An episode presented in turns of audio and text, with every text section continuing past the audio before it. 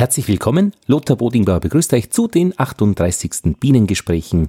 Jetzt nicht Mitte Juni, sondern ein bisschen früher schon. Wir haben den 5. Juni. Heute war Präsident Putin bei uns in Wien. Bei unseren Bienen hätte ich fast gesagt, gleich ums Eck sind die nämlich. Und er hat am Schwarzenbergplatz einen Kranz niedergelegt am sogenannten Russendenkmal. Die Bienengespräche, warum ein bisschen früher? Weil es Ende Juni, nämlich genau genommen am 1. Juli, ähm, eine Wiener Bienenfachtagung gibt, wo Wissenschaft die Imkerpraxis trifft im Raiffeisenforum. Und ich habe mit Albert Schittenhelm gesprochen. Er ist der Leiter der Wiener Imkerschule auf Biobetrieb und er ist auch Präsident des Landesverbandes für Bienenzucht. Und er hat ein ziemlich spannendes Programm zusammengestellt, äh, das richtungsgebend ist, richtungsweisend, wirklich von der wissenschaftlichen Seite her die Entwicklungen, die aktuellen Entwicklungen, was Varroa betrifft, was die Bienengesundheit betrifft, was das artgerechte Zusammenleben betrifft. Da tut sich einiges und das ganz kompakt von 10 bis 17 Uhr. Ihr findet die Informationen auf wiener-bienentagung.at Wiener-Bienentagung.at und natürlich auch in den Shownotes. Aber mit Albert wollte ich sowieso wieder mal reden, was es denn Neues gibt. Er hat die Imkerschule im Donaupark neu aufgebaut und das wird eines der Themen sein, über das wir sprechen. Im zweiten Teil dann habe ich eine Korrespondentin, nämlich die Nadine Schuller. Sie hat Stadtbienen in Wien. Sie erzählt darüber und sie erzählt uns über ihren Blog choicewords.live. Sie ist Politologin und hat in Bethlehem Bienen am Naturhistorischen Museum dort betreut und Nadine wird uns ihre Sicht auf ihre Welt, auf ihre Bienen, aber vor allem das, was sie macht, nämlich äh, Menschen und Inhalte zu verbinden, erzählen. Gut, einen Hinweis habe ich noch, bevor es losgeht. Es gibt einen Podcast aus der Landwirtschaftsecke, kuverstand.de. Den habe ich mir angehört, nämlich die letzte Folge, die eine Zusammenfassung war aller bisherigen Episoden von Christian Völkner. Er sagt, Kühe faszinieren mich, sie begleiten mich bereits ein ganzes Leben lang und auf kuverstand.de möchte ich mein Wissen rund um die Milchviehhaltung mit dir teilen und diskutieren. Das könnte uns natürlich jetzt völlig egal sein, aber ich habe so viel gehört, was uns auch betrifft. Die Art zu denken, die Art, die Dinge zu optimieren und warum nicht auch einmal bei den Kühen reinhören. Sehr empfehlenswert. Besonders die letzte Ausgabe, eben die ich gehört habe, Nummer 36, ein Jahr Kuhverstand Podcast, das Internetradio für Milchviehhalter. Ah, großartig, wirklich. Und er setzt das super professionell auf und er, es geht darum, die Menschen weiterzuentwickeln, weil das dann letztendlich den Kühen zugutekommt. Der Podcast für Herdenmanager, Milchviehhalter und Melker. Warum habe ich da nachgeschaut? Ich habe nämlich nachgeschaut, was es an Landwirtschaftspodcasts gibt, weil Robert Albrecht, der Stadtimker in Leipzig, da immer wieder in die Landwirtschaftsthemen rein tippt, mit Versuchen, mit Menschen zu reden über ihre äh, Mittel, die sie verwenden auf den Feldern und was das für die Bienenhaltung bedeutet. Und irgendwie denke ich mal, da gibt es eigentlich Redebedarf. Und ein Landwirtschaftspodcast, der die verschiedenen Menschen regelmäßig zum Austausch bringt, das wäre doch eine interessante Sache. Wenn ihr da Ideen habt oder Tipps habt, bitte gerne an feedback.bienenpodcast.at, weil vielleicht wer weiß, was sich daraus ergibt und was man da alles machen oder auch lernen könnte. Genug der Vorrede und wir starten mit Albert Schittenhelm, den Mann der Bienen, den ich im Wiener Donaupark, dort wo die UNO-City ist, vor einigen Tagen, also Anfang Juni, getroffen habe zum Gespräch, zum Bienengespräch.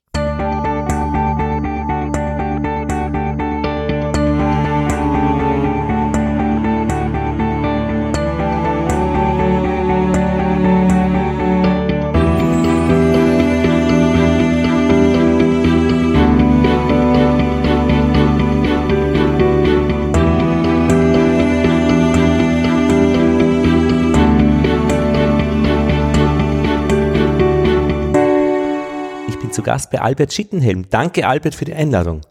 Ja, sehr gerne. Freut mich, dass du Zeit gefunden hast.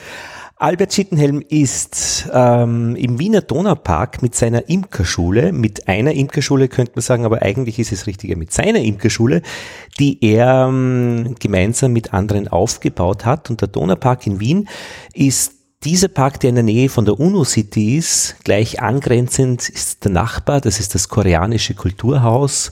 Ähm, es, ist, gibt, es ist ein internationaler Park, äh, Bienen ohne Grenzen. Und ihr habt da die Imkerschule am Ende des Karl von Frischweges. Richtig, der Karl von Frischweg, den gibt es da noch nicht so lange. Mhm. Die Imkerschule allerdings gibt es schon sehr lange. Die gibt es seit 1964 mit der WIC 64, mit der Internationalen Gartenschau hat der Wiener Landesverband dieses Areal hier, sind circa 1200 Quadratmeter, bekommen und äh, darf seitdem da Bienen aufstellen. Es ist ganz am Anfang ist da ein Pavillon aufgebaut worden, der mittlerweile sehr, sehr baufällig gewesen ist. Den haben wir dann abgerissen und haben jetzt ein neues Schulungsgebäude hergestellt.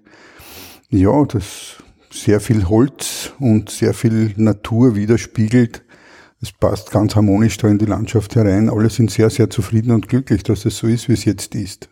Große Fenster nach draußen ins Grüne, äh, in die Parklandschaft.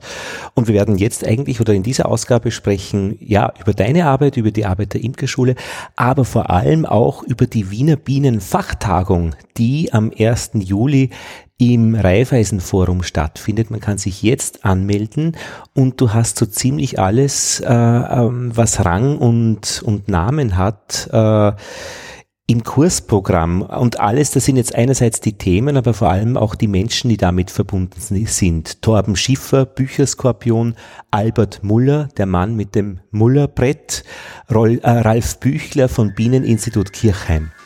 Und du wirst jetzt wahrscheinlich jetzt gerade angerufen, weil du irgendwo gesucht wirst. Albert. Passiert permanent. Ich vergesse ständig mein Handy lautlos zu Du kannst zurückschauen, das ist überhaupt keine. Ähm, ja, warum wirst du immer angerufen? Weil du natürlich ähm, Ansprechpartner bist für die Kursteilnehmer. Die rufen dich wahrscheinlich immer an, wenn sie eine Frage haben. Kriegst du das jemals los? Äh, eigentlich nicht, Oder bleibt aber, das? aber es ist ja nicht nur so, sondern ich bin ja auch Landesverbandspräsident im Wiener Landesverband und mhm. es sind halt doch sehr, sehr viele, oft Kleinigkeiten, manchmal aber auch größere Sachen, die zu erledigen sind. So wie jetzt gerade, ich bin dem Moment vom, vom Wiener Amtstierarzt gekommen. Wir haben in Wien haben wir wieder einmal einen Faulbrutfall. Im 14. Bezirk? Im oder? 16. 16. Bezirk und da ist eben äh, dort im 16. Bezirk, äh, 14. Bezirk, 15. bis zum 18. Bezirk ist dort halt ein Sperrkreis gezogen. Mhm. Und das haben wir jetzt gerade vom Amtstierarzt beauftragt worden. Und das sind halt immer solche Sachen, wo man ständig erreichbar sein sollte. Aber am Abend schätzt das aus, das Telefon. Bringe ich nicht zusammen. Echt? Bringe ich nicht zusammen, nein. Ich habe also, gerade mit, äh, mit äh, jemandem gesprochen vom Wiener Lastverteiler, der dazu zuständig ist, den Strom in die Stadt zu bringen. Der hat dann in der Nacht auch das Telefon an. Und ich frage, was passiert dann? Also, naja, er wird informiert also er selbst kann eh nichts machen, wenn irgendwas großflächig zusammenbricht, aber er, es, es wird ihm gesagt.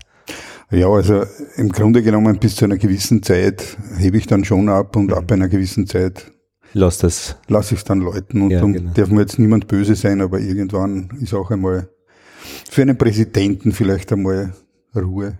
Du bist ein Niederösterreicher, ein Mistelbacher, bist dort auch an der Landwirtschaftsschule für die Bienenkurse zuständig gewesen. Dort habe ich dich kennengelernt als Kursleiter.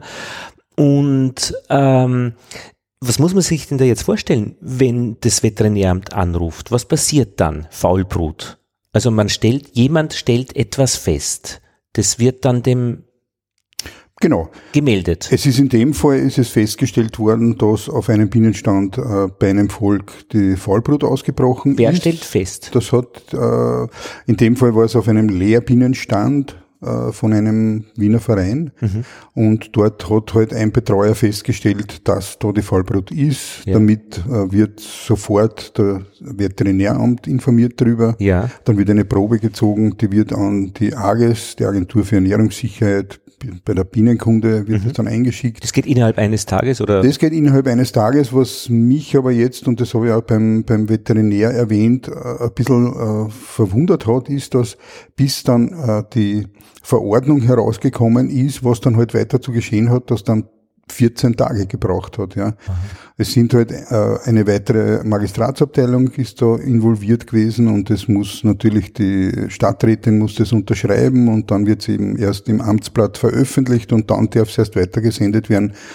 Ist Man darf es erst weitergesehen Genau so ist es, ja. Und das ist halt ein bisschen umständlich, muss ich sagen. Aber es ist so, ja. Und sind 14 Tage da wichtig oder egal in der Zeitdimension? Die 14 Tage sind in dem Fall sehr wichtig, weil die Befürchtung besteht, dass der eine oder andere Imker aus dem Sperrkreis, der ja dann noch nicht verordnet wurde, rausfährt, das nicht strafbar ist und so unter Umständen die Faulbrut verschleppt werden kann. Durch die Wanderimkerei in dem Fall. Oder halt ja, äh, Ableger, die man, die man auf dem Außenstand bringt zum Beispiel. Genau. Das wäre durchaus üblich. Ich ja, jetzt ja, in dieser Zeit ähm, aus, mhm verantwortungsvolle Imker würden das nie machen. Das sage ich jetzt einmal ganz ehrlich, weil ein verantwortungsvoller Imker bleibt drinnen stehen, lässt sich zuerst bestätigen, dass alles in Ordnung ist, wartet die Sperrfrist ab, die in der Regel zwei Monate äh, bedeutet. In dem Fall ist es wahrscheinlich, wenn nichts weiteres passiert, wird der Sperrkreis Ende Juli aufgehoben. Bis dahin darf man leider Gottes halt nicht aus diesem Sperrkreis rauswandern. Ja. Aber wenn ich es nicht weiß, als verantwortungsvolle Imker, dann kann ich auch nichts tun, oder? Weil ich wäre nicht, wenn ich einen, einen Ableger bilde, den zum Außenstand bringe, untersuchen lassen, ja, oder ist das ratsam? Soll man das tun? Wenn ich darüber nicht informiert werde, dass halt da ein Sperrkreis ist, dann kann man natürlich nichts machen, das ist ganz klar. Aber es wäre natürlich schön, wenn, wenn äh, die Sachverständigen ein bisschen früher informiert mhm. werden, dass man halt mit den Leuten da äh, schon einmal äh, eine Verbindung herstellen kann.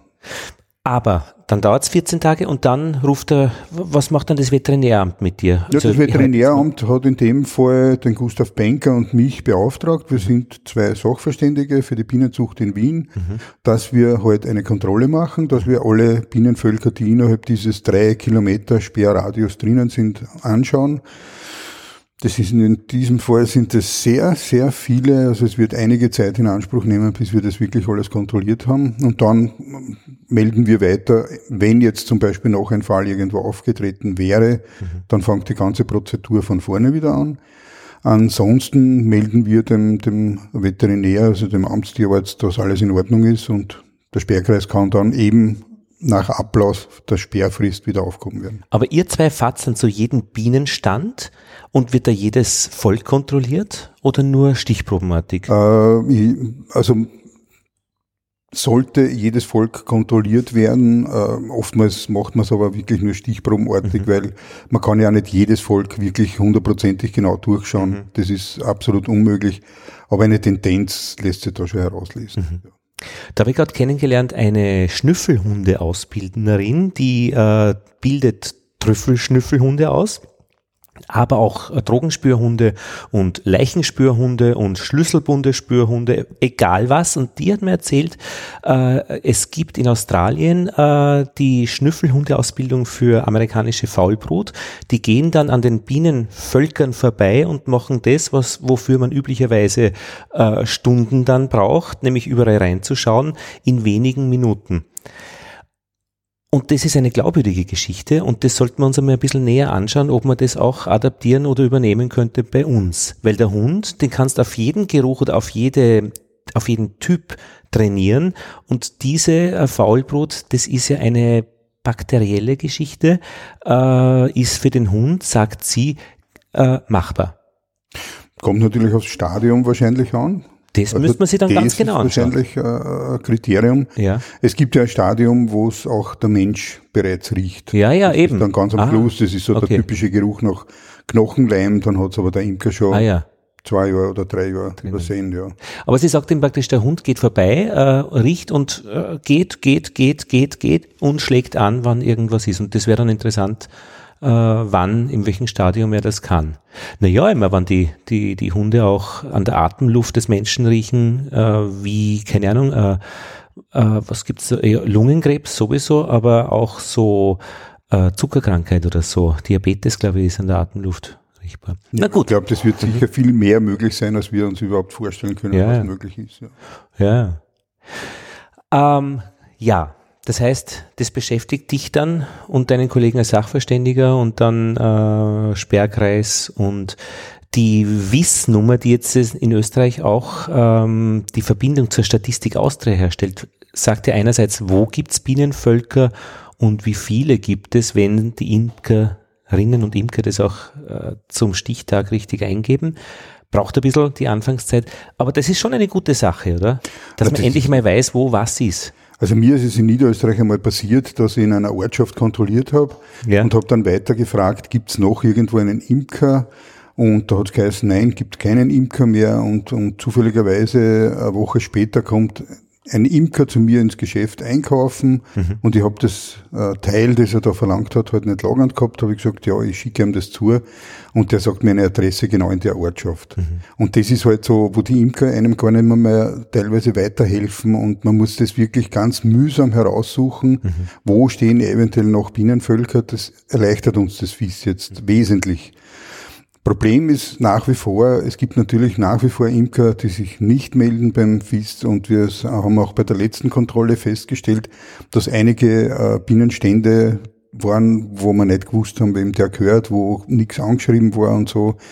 Das wird in Zukunft wird das Probleme bereiten, dem Imker, bei dem das halt der Fall ist. Mhm. Und sind jetzt äh, hast du dann Überblick, die meisten Imker auch in Vereinen erfasst oder gibt es freie, wilde Imker, von denen keiner weiß? Ja, wild würde ich es nicht bezeichnen, freie Imker ja, so in der Zeit. Also es sind auch da sehr nette dabei, obwohl es immer wieder geschickt wäre, wenn man bei einem Verein dabei ist. Also mhm. das, diese Kommunikation ist halt wahnsinnig wichtig. Ja, ja. Vor allem, wenn man in einer Gegend gemeinsam arbeitet und so.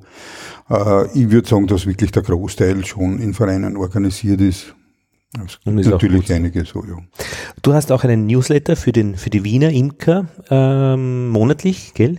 Viel Arbeit? Äh, ja, schon. Ich meine, man fasst dann im Grunde genommen das zusammen, was im letzten Monat alles passiert ist, nimmt dann halt aktuelle Sachen dazu.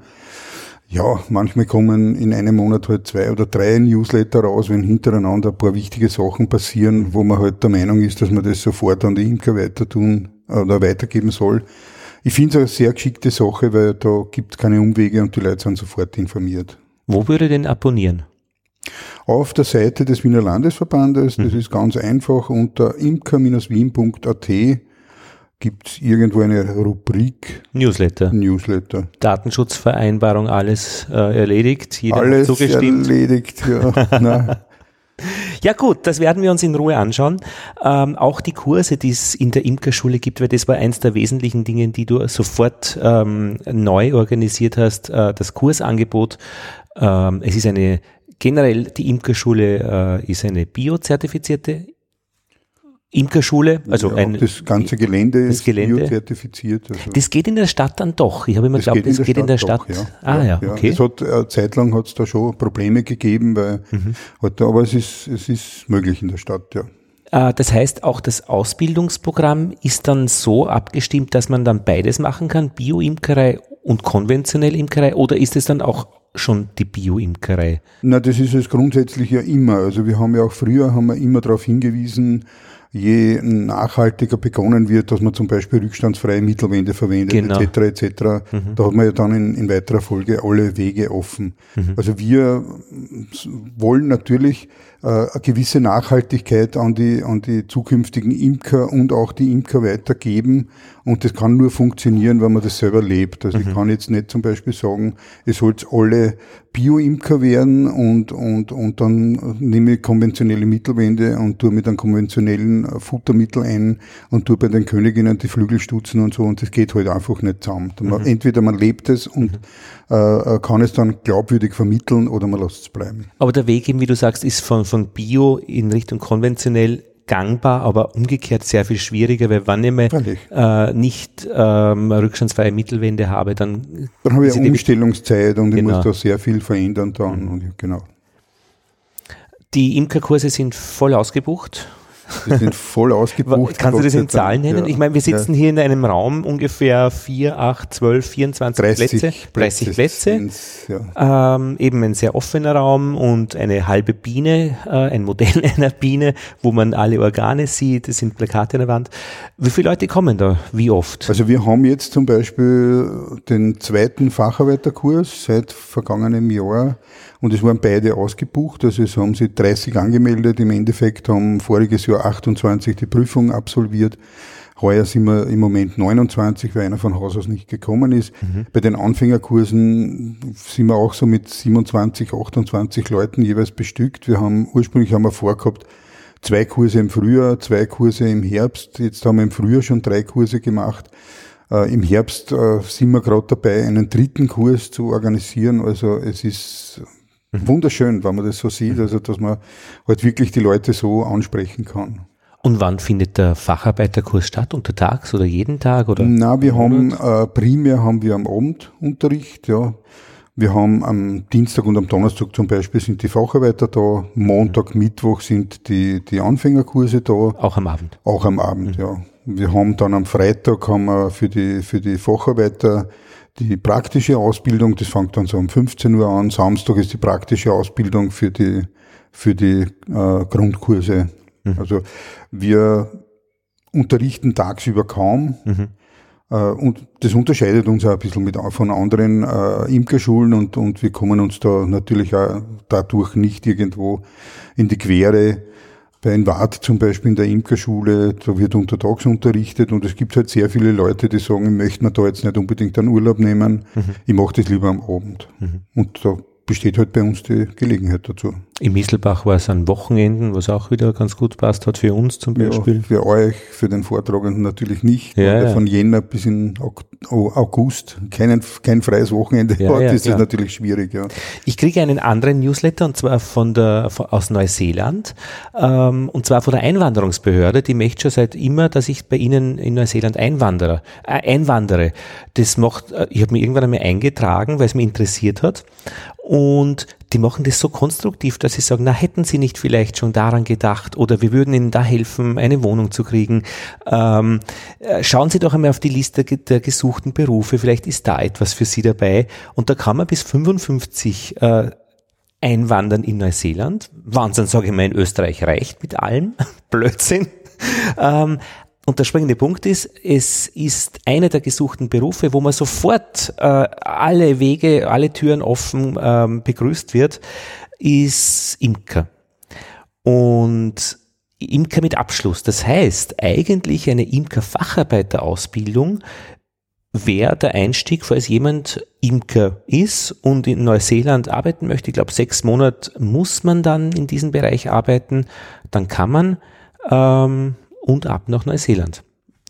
We muss ich jetzt nicht, möchte ich jetzt nicht, aber ich finde es interessant, dass ich mit einer Facharbeiterausbildung, das fehlt mir noch. Also ich bin jetzt seit fünf Jahren äh, Hobby-Imker, aber ich denke, da gibt es ja in, in Österreich ja andere praktische Gründe. Also wenn ich jetzt zum Beispiel einen Erwerbsbetrieb mache, ja. äh, dann brauche ich für gewisse Förderungen brauche ich einfach eine Berufsausbildung dazu. Ja. Und das ist die Imkerfacharbeiter Ausbildung ist eben die Berufsausbildung. Die Förderungsgrundlage, dass sie einfach genau. dann wirklich eine, eine Entdeckelungsstraße und so weiter. Investitionsförderungen. Es gibt zum Beispiel ja. äh, über, die, über die Landwirtschaftskammer äh, mhm. gibt es mögliche Förderungen etc. etc. Also da gibt es einiges, wo die Facharbeiterausbildung ja, muss man nicht mehr auswandern und hat es einen Vorteil schon. Ja, bleibt voll da.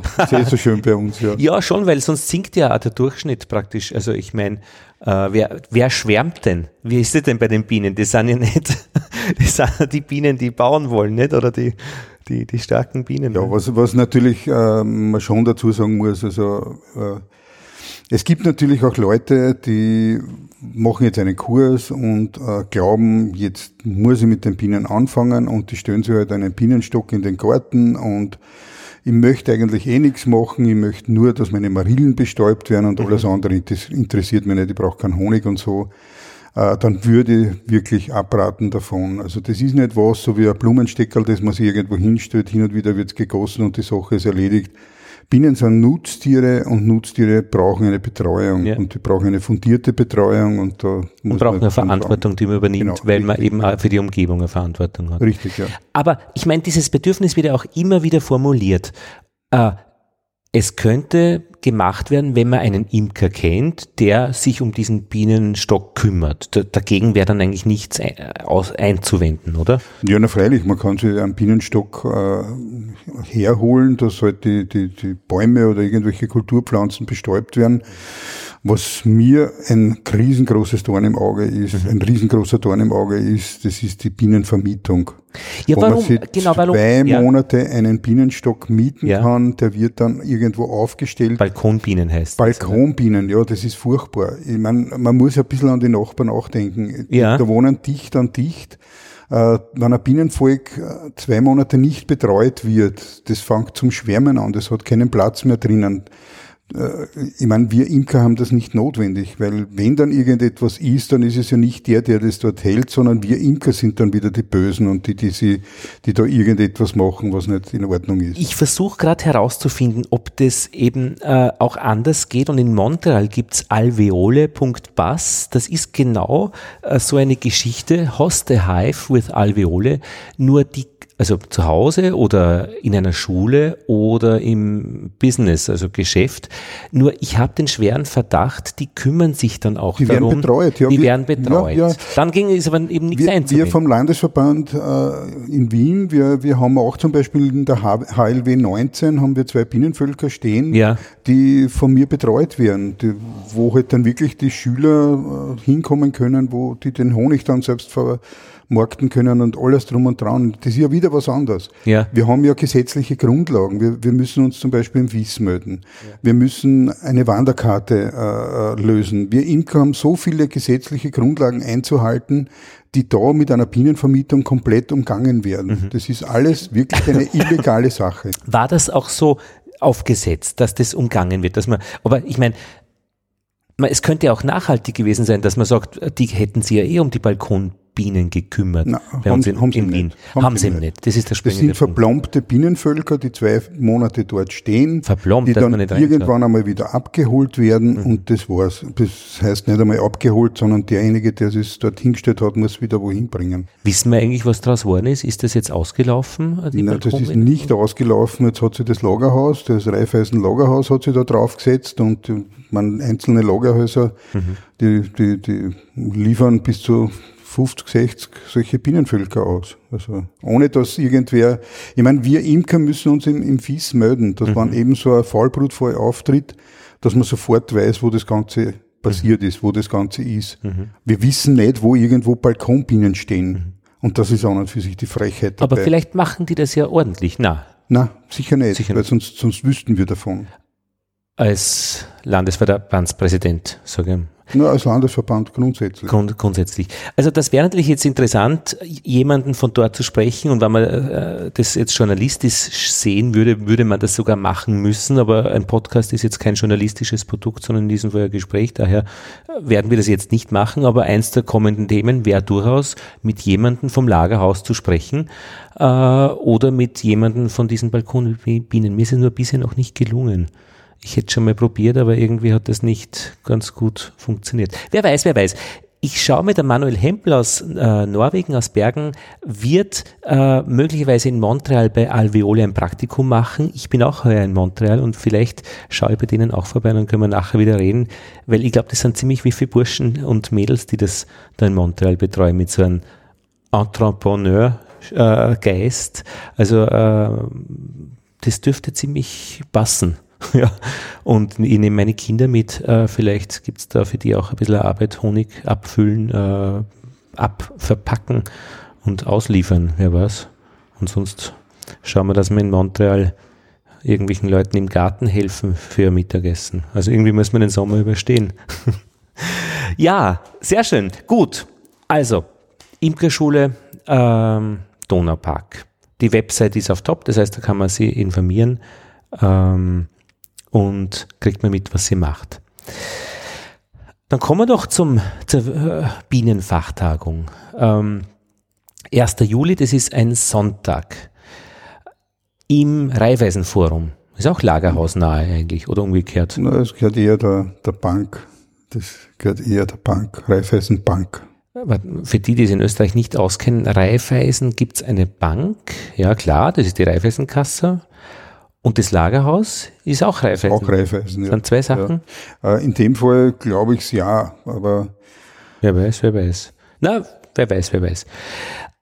Von 10 bis 17 Uhr, das ist ein Tag. genau, an einem Tag.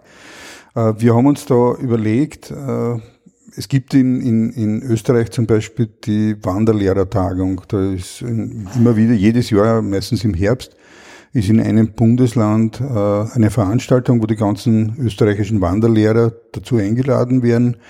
Da gibt's äh, teils hochkarätige Vorträge, wo die Wanderlehrer dann das in die Vereine hinaustragen sollen. Wir waren der Meinung, dass äh, eigentlich jeder Imker irgendwo die Möglichkeit bekommen soll, mit solchen Fachleuten einmal direkt sprechen zu können. Mhm. Und da ist die Idee eben geboren worden, dass wir eine Bienenfachtagung machen. Und wir haben heuer den Schwerpunkt eben Varroa. Mhm. wenn das gut angenommen wird, werden wir nächstes Jahr wieder sowas machen, mit ein bisschen einem anderen Schwerpunkt. Was könnte das sein? Nächstes Naja, vielleicht eh die Fallbrut, ne? dass wir alle Bescheid wissen über die Fallbrut, wie, mhm. wie der ganze Hygiene. Werdegang ist, Hygiene am Binnenstand etc. Mhm. etc. Also da gibt sicher viel zu sagen. Mhm.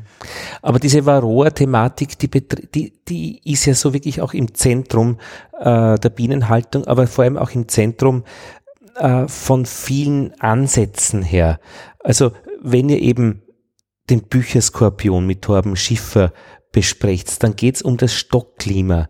Und das Stockklima ist dann wiederum diese Magazinbeute, äh, das steht dann in Verbindung, ob es nicht auch anders ginge mit einer Schilfrohrbeute oder was auch immer.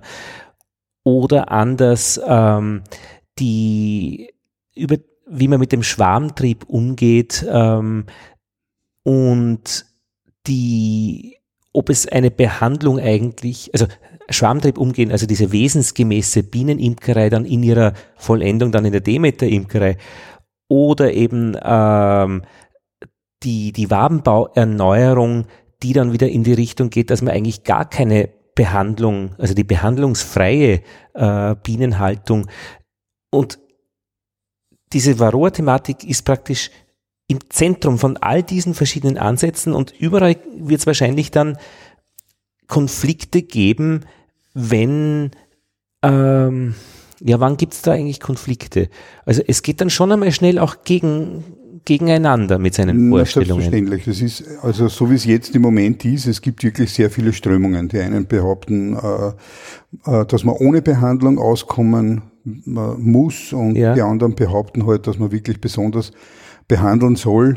Ich glaube, dass man mal begreifen muss, dass Varroa-Behandlung nicht eine Sache ist, wo ich jetzt sage, okay, jetzt wird abgeschleudert, jetzt tun wir füttern, jetzt wird behandelt, dann ist die Sache erledigt, sondern das ist eine Philosophie, die über ein ganzes Jahr gehen muss. Das mhm. heißt also, die Varroa-Milbe äh, kann ich schon mit meiner Betriebsweise ein bisschen hintanhalten. Das heißt also, dass ich zum Beispiel, wenn ich viel über Kunstschwärme vermehre, wenn ich zum Beispiel Bienen im Naturbau äh, und Naturwabenbau arbeiten lasse, etc. etc. Also das heißt, ich muss wirklich vom vom Beginn der Bienensaison bis äh, über den Winter hinaus und ich muss wirklich das als, als Ganzjahresstrategie einmal erfassen, mhm. dann ist eigentlich schon relativ viel geschehen. Dass es natürlich nicht so gehen wird, dass man jetzt alle 29.000 äh, österreichischen Imker dazu verdonnen kann, ob jetzt wird nicht mehr behandelt, mhm. weil dann hat sich die Varroa-Milbe und die Biene äh, innerhalb von sieben bis acht Jahren aneinander gewöhnt. Es bleiben dann sowieso nur die Völker über, die mit der Varroa-Milbe fertig werden. Und dann würde es funktionieren. Dann würden, so wie es in Südafrika zum Beispiel ist, würden circa 70, 75 Prozent der Bienen ohne Behandlung äh, äh, über den Winter kommen. Nur, das wird wirtschaftlich nicht möglich sein. In der nächsten Zeit zumindest gar nicht. Diese sieben, acht Jahre zu überbrücken. Genau, richtig, ja. Mhm. Weil es vorher noch ganz anders ausschaut. Weil es vorher natürlich ganz anders ausschaut. Das mhm. ist also die, äh, es gibt natürlich die Strömungen, wo man sagt, so und jetzt wird nicht mehr behandelt, was passiert? Circa 90 Prozent der Bienenvölker würden sterben. Dann äh, züchte ich aus diesen 10 Prozent weiter. Mhm. Die haben ja schon eine Strategie dagegen entwickelt. Ja, dann wird es das nächste Jahr werden es vielleicht 15 Prozent sein, äh, die überleben. Aber das muss ich einmal durchstehen über mehrere Jahre. Und dann habe ich unter Umständen noch das Problem, mit Nachbarimkern zu kämpfen, die halt dann gar nichts dagegen tun, wo sie dann halt Bienenvölker auflösen und, und, und woanders wieder einbetteln und das bei meinen äh, Bienen machen. Und dann habe ich wieder die Varroa zurück. Und, und dann habe ich wieder das Problem. Umgekehrt ja. Nachbarn, die dem Ganzen nicht trauen und behandeln und dann äh, diese Bienen wiederum dann ja, ja, na klar, weil wenn ich dann eine Standbegattung mache, na, dann sind die Drohnen wieder von, von dort drüben dabei und so weiter. Es ist, also es, es ist ein schwieriges Problem. Nicht gehen würde ich nicht sagen, weil es gibt äh, einige Beispiele, wo es funktioniert hat. Äh, wenn ich nur an Österlund zum Beispiel denke, in, Schweden, der, hat das wirklich seit, ich weiß nicht wie vielen Jahren, praktiziert er das und es funktioniert. Nur das muss ich halt einmal, den Anfang muss ich halt einmal durchstehen, ja, und ich muss auch vor allem diese Anfeindungen von meinen ganzen Nachbarn muss einmal durchstehen, weil ja ich dann ja am Anfang die Varroa-Schleuder bin. Nicht? Und so, also das sind schon Konflikte, die da vorprogrammiert sind. Und ich denke mir, dass wir mit dieser Fachtagung schon einige Ansätze bieten können, äh, zum Beispiel der italienische Weg. In Italien ist zum Beispiel die Ameisensäure nicht erlaubt. Das heißt also, da muss ich mit, mit Königin äh, sperren, schauen, dass ich Brutfreiheit zusammenbringe und so weiter. Also, dass man das wirklich vielleicht von einer äh, ja, chemischen Mittelbehandlung, würde ich jetzt einmal sagen, wie Ameisensäure, Oxalsäure und so weiter und so fort, dass man da vielleicht wegkommt. Ich habe ja im letzten Jahr äh, in der Duplex-Wabentasche äh, das gemacht und genau wie es der Wolfgang Wimmer beschreibt. Am 21. Juni Sonnenwende äh, wird äh, eine Mittelwand und eine Wabe, glaube ich, mit Brut äh, und offener Brut und die Königin eingesperrt, in die Mitte reingegeben. Nach 14 Tagen äh, wird äh, die verdeckelte Brut dann rausgenommen und vernichtet, eingeschmolzen und dann eine leere, eine ausgebaute Wand rein, die dann wieder bebrütet wird äh, und dann das Ganze noch einmal dann rausgenommen und die äh, verdeckelte Brut aber einschmelzen. Keine gute Idee, gute Idee. Geht es nicht ein bisschen einfacher? Wenn ich zum Beispiel mit dem letzten Schleudervorgang meine Bienenvölker überhaupt auf Mittelwände setze, dann brauche ich den ganzen äh, Brimborium? Brimborium nicht machen. Dann, dann, dann brauche ich nicht 17 Mal ins Binnenvolk reinschauen und ja. gut muss ich das machen und dann muss ich das rausnehmen und dann muss ich da schauen und dann muss ich da schauen. Da setze ich gleich und ich habe mehrere Fliegen mit einer Klappe erledigt. Das heißt, ich muss ja sowieso beim letzten Mal schleudern, schaue ich sowieso einmal das Binnenvolk komplett durch. Und dann äh, teile ich es auf, wird geschleudert, wird nicht geschleudert. Was nicht geschleudert wird, geht in den Dampfwachschmelzer. Und alles andere, was an Bienen überbleibt, wird auf Mittelwände gesetzt inklusive Königin. Und das Ganze geht von vorne los. Ich habe sofort eine Bauerneuerung und fange mit ganz, ganz jungen, frischen Waben an. Also da habe ich viele Sachen mit weniger Aufwand auf einmal erledigt aber Mittelwände und keine Anfangsstreifen. Ja, das, ja, ich, ich habe festgestellt, dass Anfangsstreifen in dem Fall nicht wirklich funktioniert. Mhm. Äh, bei einer Jumbo-Wabe zum Beispiel würde ich eine, eine Flachzagen-Mittelwand reingeben und den Rest können sie sich dann fertig ausbauen. Also die Flachzagen-Mittelwand reicht jetzt einmal, so dass überhaupt einmal genau dass sie jetzt einmal äh, ordentlich eintragen können, dass sie ordentlich bauen können, mhm. dass die Königin einmal Eier legen kann. Und dann den Rest, den sollen sie sich dann fertig ausbauen und das funktioniert. Und dann im Dezember die Restentmilbung mit äh, Bienenwohl oder eher Oxalsäure, Oxalsäure praktisch. Also irgendein Mittel, wo Oxalsäure drin ist. Das würde ich übrigens gleich machen, wenn ich es auf Mittelwände gesetzt habe, dass ich dann warte, circa fünf Tage, ah. bis dann halt wirklich die Bienen schon ordentlich am Bauen sind, mhm. dass ich dann nochmal mit der Oxalsäure drüber gehe. Mhm. Äh, und die ansitzenden Milben, die noch vorhanden sind, dass ich die einmal runterräume. Oxalsäure in, in irgendeiner Form? In irgendeiner Form. Mhm. In irgendeiner Form. Und ich brauche mir da wirklich keine Sorgen machen, mhm. weil die Bienen, die ich dann im Dezember behandeln, noch einmal mit der Oxalsäure, sind ja die das sind andere, die sind, die, die, die leben da schon lange nicht mehr, mehr die, die im Juli behandeln. Königinnen tauschen wäre dann auch ein guter Zeitpunkt. Königinnen tauschen ist immer ein guter Zeitpunkt, nachdem die Drohnen weg sind. Also das kriegen ja auch die Bienen Im Herbst dann? Im Herbst auf jeden mhm. Fall, ja. Das kriegen auch die Bienen mit, dass halt eine Begattung halt sehr schwer der Fall ist. Mhm. Und, und, nehmen dann jede Königin nehmen dann eher die Königin an. Das ist dann, wann ist das? August, September? Also ich tausche meine Königinnen im September meistens. Mitte Wie oft September. du deine Königinnen? Jedes zweite Jahr. Also mhm. die Hälfte meiner Königinnen wird jedes Jahr, also jeden, jedes Jahr mhm. tausche ich die, die Hälfte, Hälfte meiner Königinnen aus. Das heißt, ich habe maximal zweijährige Königinnen. Das hilft mir bei der Schwarmverhinderung. Mhm. Junge Königinnen, ausreichend Königinnenpheromon werden wahrscheinlich aus dem Grund nicht so schnell in Schwarmtrieb kommen. Zweite Komponente, ausreichend Platz geben. Also gerade in der Aufwärtsentwicklung äh, gibt es nach wie vor Imker, die, die sagen, wenn das Bienenvolk unten durchhängt, dann gehört aufgesetzt. Jetzt sehe das Bienenvolk tagsüber unten durchhängen, was spürt sich da in der Nacht ab? Wo hat die Königin dann einen Platz zum Eierlegen? Das heißt, der Schwarmgedanken ist beim Volk schon da. Das, mhm. Ich muss ein bisschen früher, mhm. muss, ich, muss ich denken und bevor das Bienenvolk unten noch durchhängt, dass ich oben aufsetze, mhm. dass die Bienen wirklich äh, Platz haben. Jetzt haben wir Völker, wo wirklich ganze Jumbo-Rähmchen mit Brut verdeckelt ist. Unglaublich, wie das ausschaut. Großartig. Und zwei Völker, wo die Brut in so zwei Handteller großen Flächen ist und da ist wenig los. Was würdest du mit solchen Völkern machen? Die Königin austauschen? Königin austauschen, das wäre mal das Erste. Auch jetzt? Oder Na, durchaus auch jetzt. Also jetzt ist natürlich schon spät, das muss ja. man schon früher bemerkt früher, haben. Ja, ja ich habe es bemerkt so schon früher, ich ja, habe aber nicht gewusst, ja, was ich machen soll. Genau. Äh, ich bin zum Beispiel kein Freund davon, wo es immer so heißt, ein schwaches Volk auf ein starkes Volk aufsetzen. Genau. Wenn ich ein schwaches Volk auf starke Volk aufsetze, muss ich mir überlegen, wozu. Mhm. Das starke Volk braucht das schwache Volk nicht. Sowieso nicht. Wenn ich das schwache Volk äh, aufsetze, ist das schwache Volk weg. Mhm. Das heißt also, ich habe eigentlich nichts erreicht. Mhm. Ja. Und zwei schwache Völker ergeben auch kein starkes Volk? Meistens nicht, weil das hat ja einen Grund, warum ein Volk schwach ist. Mhm. Ist es krank, sind die Königinnen nichts wert und so weiter. Also das, mhm. ich bin da nicht wirklich ein Fan davon. Ich kann bei einem schwachen Volk rechtzeitig schon eine Königin tauschen. Mhm. Wenn es stark wird, okay. Ja ist mir natürlich schon bewusst, dass ich vor Ende Mai wahrscheinlich keine begattete Königin kriegen werde. Ja. Ist logisch, aber ab dem Zeitpunkt sollte dann schon äh, so weit sein, dass ich handle. Aber jetzt ist es, äh, jetzt haben wir Anfang Juni, das Volk ist schwach, Honigräume aufsetzen ist nicht denkbar, weil es nichts los ist eigentlich. Äh, auflösen eigentlich. Ja, Auf, und, ja. und da habe ich nur eine Schlüsselstelle, weil ich dich gerade da habe. Wird da die Königin von mir getötet? Oder schüttelt die alles in 50 Meter Entfernung auf den Boden und sag, okay, äh, die, wie auch immer.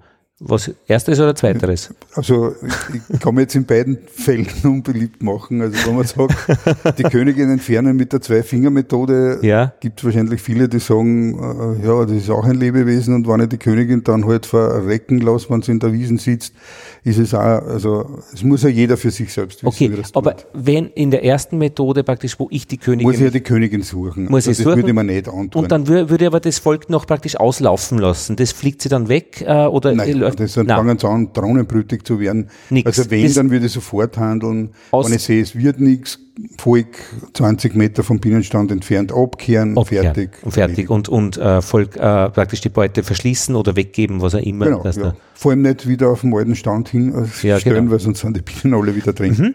Eine Frage, Albert, wenn ich noch stellen kann, wie verhindere ich, dass mein Stand zu groß wird? Ich habe neun Völker, ich habe nur eine Reservebeute und wenn ich jetzt irgendwie viele Sachen, äh, die bauen alle und, und oder Schwarmgefahr und, und äh, Schröpfen und, und Ableger bilden, ich kann immer mehr. Äh, Freunde haben wahrscheinlich, denen ich dann Ableger gebe. Vernetzt sein. Alleine werde ich das nicht schaukeln können, weil was möchte ich machen? Also ich, ich glaube nicht, dass man große Probleme hat, im Frühjahr Völker loszuwerden. So. Also es gibt immer wieder Imker, die mit den Bienenvölkern nicht über den Winter kommen und die sind sehr froh, mhm. Wenn sie im Frühjahr dann Völker bekommen. Also und einer alleine, was würde einer alleine machen? Weil die Frage ist auch immer schon wieder auch einmal gestellt worden. Einer alleine kann sowieso nicht gescheit arbeiten. Ein Imker ist nie alleine, soll nie alleine sein. Also vernetzt zu sein ist immer gut. Ich meine, am, am, am günstigsten natürlich über einen Verein. Wenn ich, wenn ich im Verein sitze, dort habe ich 80 bis 100, manchmal sogar 200 weitere Kollegen, mit mhm. denen ich mir verschiedene Dinge ausmachen kann, mhm. ist immer gut. Und das soll ich dann auch untersuchen lassen, äh, bevor ich so Erfolg weitergebe? Das ist grundsätzlich immer gut. Also ich denke mal, dass man einen Gesundheitsstatus immer wieder äh, erheben sollte. Der Mensch selber geht auch einmal im Jahr oder sollte zumindest Gesundenuntersuchung. Ich gehe hin, ja. gehen. Ich auch. Sehr brav. und, und ja, das genau. sollte man seinen Bienenvölkern auch zugute Und wie macht man das? Äh, man, man, äh, so eine Futterkranzprobe zum Beispiel. Und die bringt man dann dem Verein oder kann man direkt zur AGS schicken, zu dieser Behörde, äh, Einrichtung, die die Untersuchungen macht? Weil das ja, muss ja auch wer zahlen. Wird oft im Verein wird das zusammengesammelt und dann wird, das organisiert. wird auch gefördert übrigens. Ja. ja. Und die, über den Verein laufen die Förderungen. Ja. Genau. Genau, ja. Ja, sehr gut. Gut. Ich muss ja immer meine Fragen unterbringen, die da so im Laufe der, ja, ja. der, der Wochenmonate äh, auftauchen. Genau.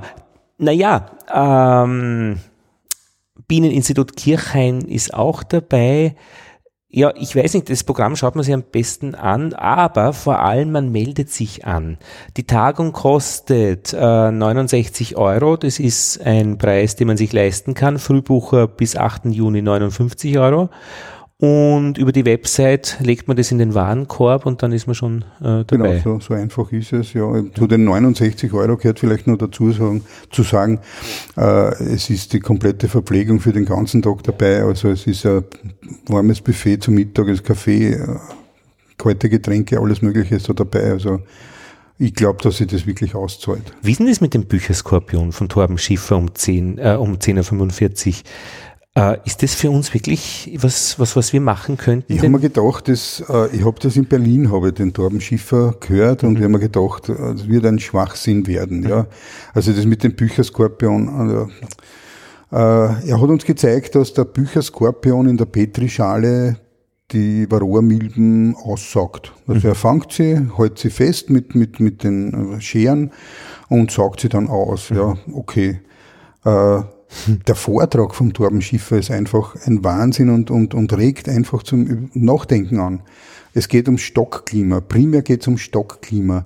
Äh, es, es, äh, wir haben in den, im Bienenstock drinnen haben wir außer unseren Bienen nichts anderes drinnen. Ja, das gibt's in der Natur üblicherweise nicht. Mhm. Es gibt äh, die, es ist die, die, die Fauna ist eigentlich eine für größere. Mhm. Und wenn das Stockklima passen würde, wären in einem Bienenvolk viele andere Kleinstlebewesen und so drinnen, die natürlich auch in einer gewissen Weise in einer Symbiose leben mit den Bienen, vielleicht auf verschiedenen anderen Orten sogar weiterhelfen, weiß ich nicht, kann ich nicht sagen, weil wir wissen verschiedene Dinge einfach nicht, mhm. weil die Imkerei eben einen gewissen Weg geht. Mhm. Genauso wie wir zum Beispiel nicht wissen, wie ein Naturvolk, wie viele Drohnen das hat, ja, weil in den Büchern steht drinnen 12 bis 1500 Drohnen. In Wirklichkeit sind es zwischen 8 und 9000 Drohnen, manchmal sogar noch mehr und so weiter. Also das sind so Dinge, die man einfach nicht sagen kann. Und der Vortrag vom Torben Schiffer ist einfach wirklich so richtig zum Nachdenken. Was ist das für ein Typ? Ist das ein, ein Wissenschaftler, der fasziniert ist davon? Na, er arbeitet mit dem äh, Jürgen Dautz, arbeitet er genau, zusammen. Dem, den Bienenforscher, genau, den es auch ja. in Forschergeist Nummer 46 gibt, auf www.forschergeist.de in voller Länge zu hören, sehr interessant. Ja, ja, ja. Und ich glaube, da sind, da sind wahnsinnig gute Ansätze dabei, wo man wirklich, mhm. ja, dann zu Hause kommt und sagt, ja, ich glaube, ich muss ein bisschen was verändern. Mhm. Ja. Ich meine, Stockklima, bei mir fressen gerade die Ameisen die Isolierung auf. Äh, auch nicht so.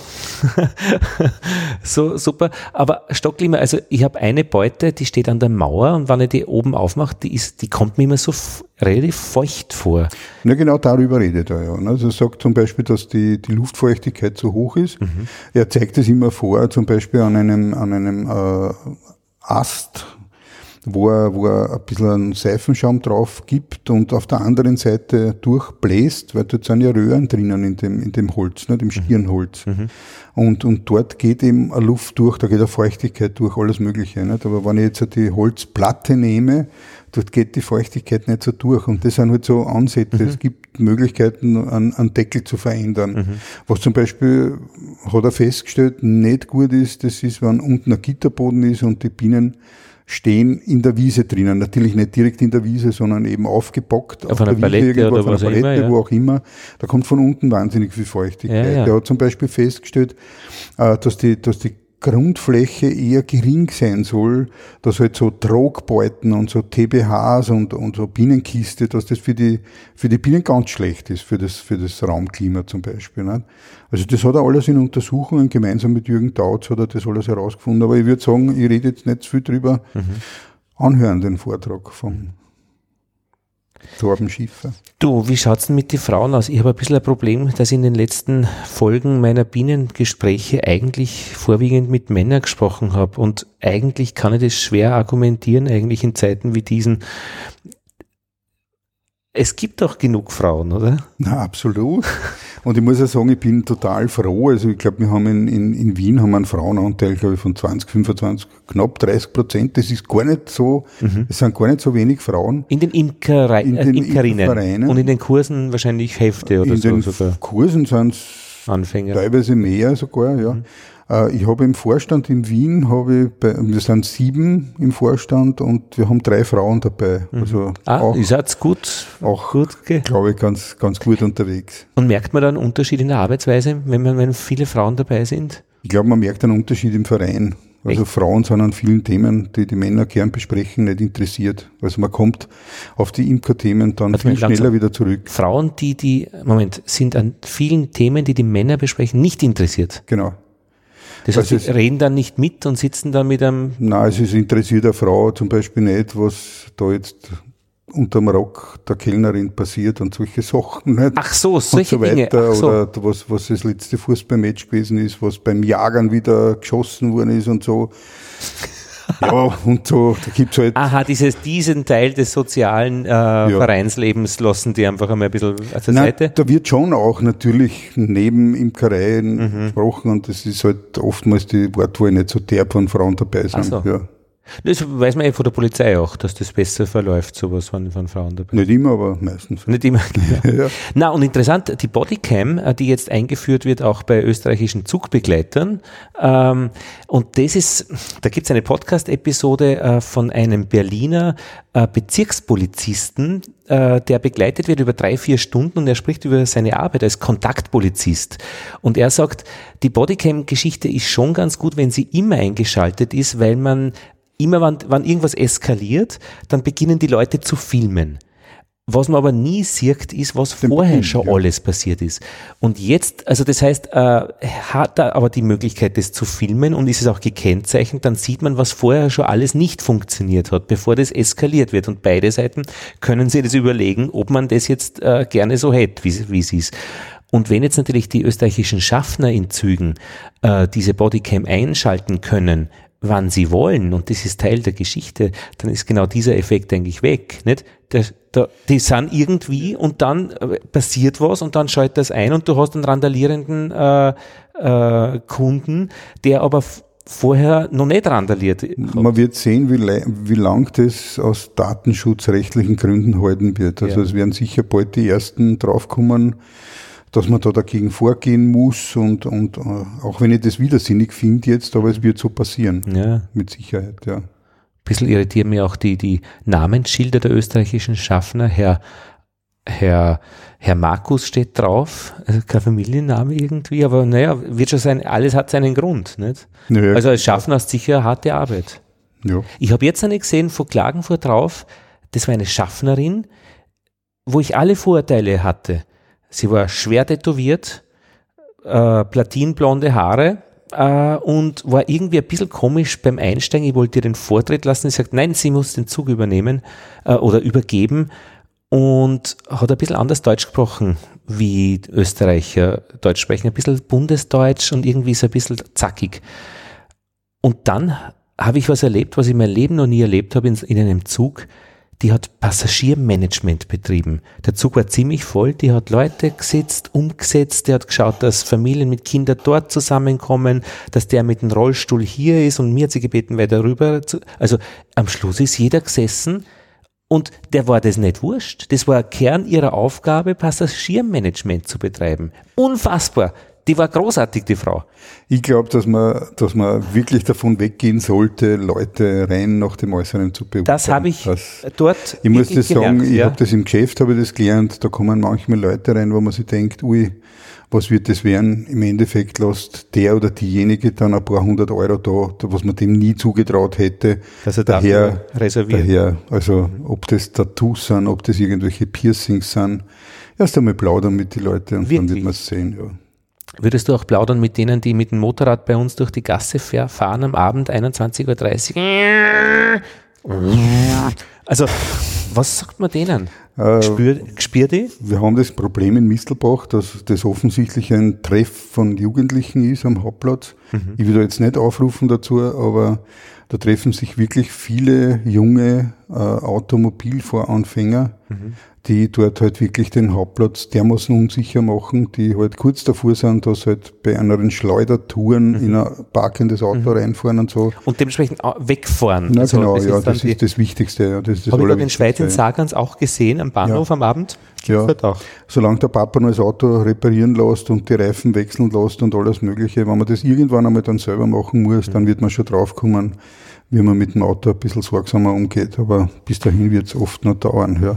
Und heute ist ein bisschen so ein, äh, warm, schwüler Tag und bin mit dem Rad gefahren und das war eine harte Zen-Übung, wirklich ruhig zu bleiben, hupende Autos, äh, schwere Zwischenfälle irgendwie schneiden, überholen, irgendwas, kom- irgendwas, aber heute ist mir leicht gefallen. Heute, haben wir, okay, es sind Seelen, die an ihr Ziel kommen möchten. ja, es gibt so Tage, wo man sich denkt, Es ist, wann ist der Tag wann ist der Tag vorbei? Ja. Jetzt, äh, Wien diskutiert ja auch gerade noch an einer Einfahrtmaut, auch für dich dann wahrscheinlich als Mistelbacher, oder? Äh, Also ich will mich da an der Diskussion gar nicht beteiligen, Nicht. weil ich finde das so wirklich, also man, man muss auf solche Ideen einmal kommen. Wirklich, ganz ehrlich. Also eher dagegen. Du bist der, Ja, nein, na, warum? Ich meine, das ist ja, das ist ja ja, Sie argumentieren, Oslo hat das schon, London hat das schon Ja, und so weiter. Ja, ja.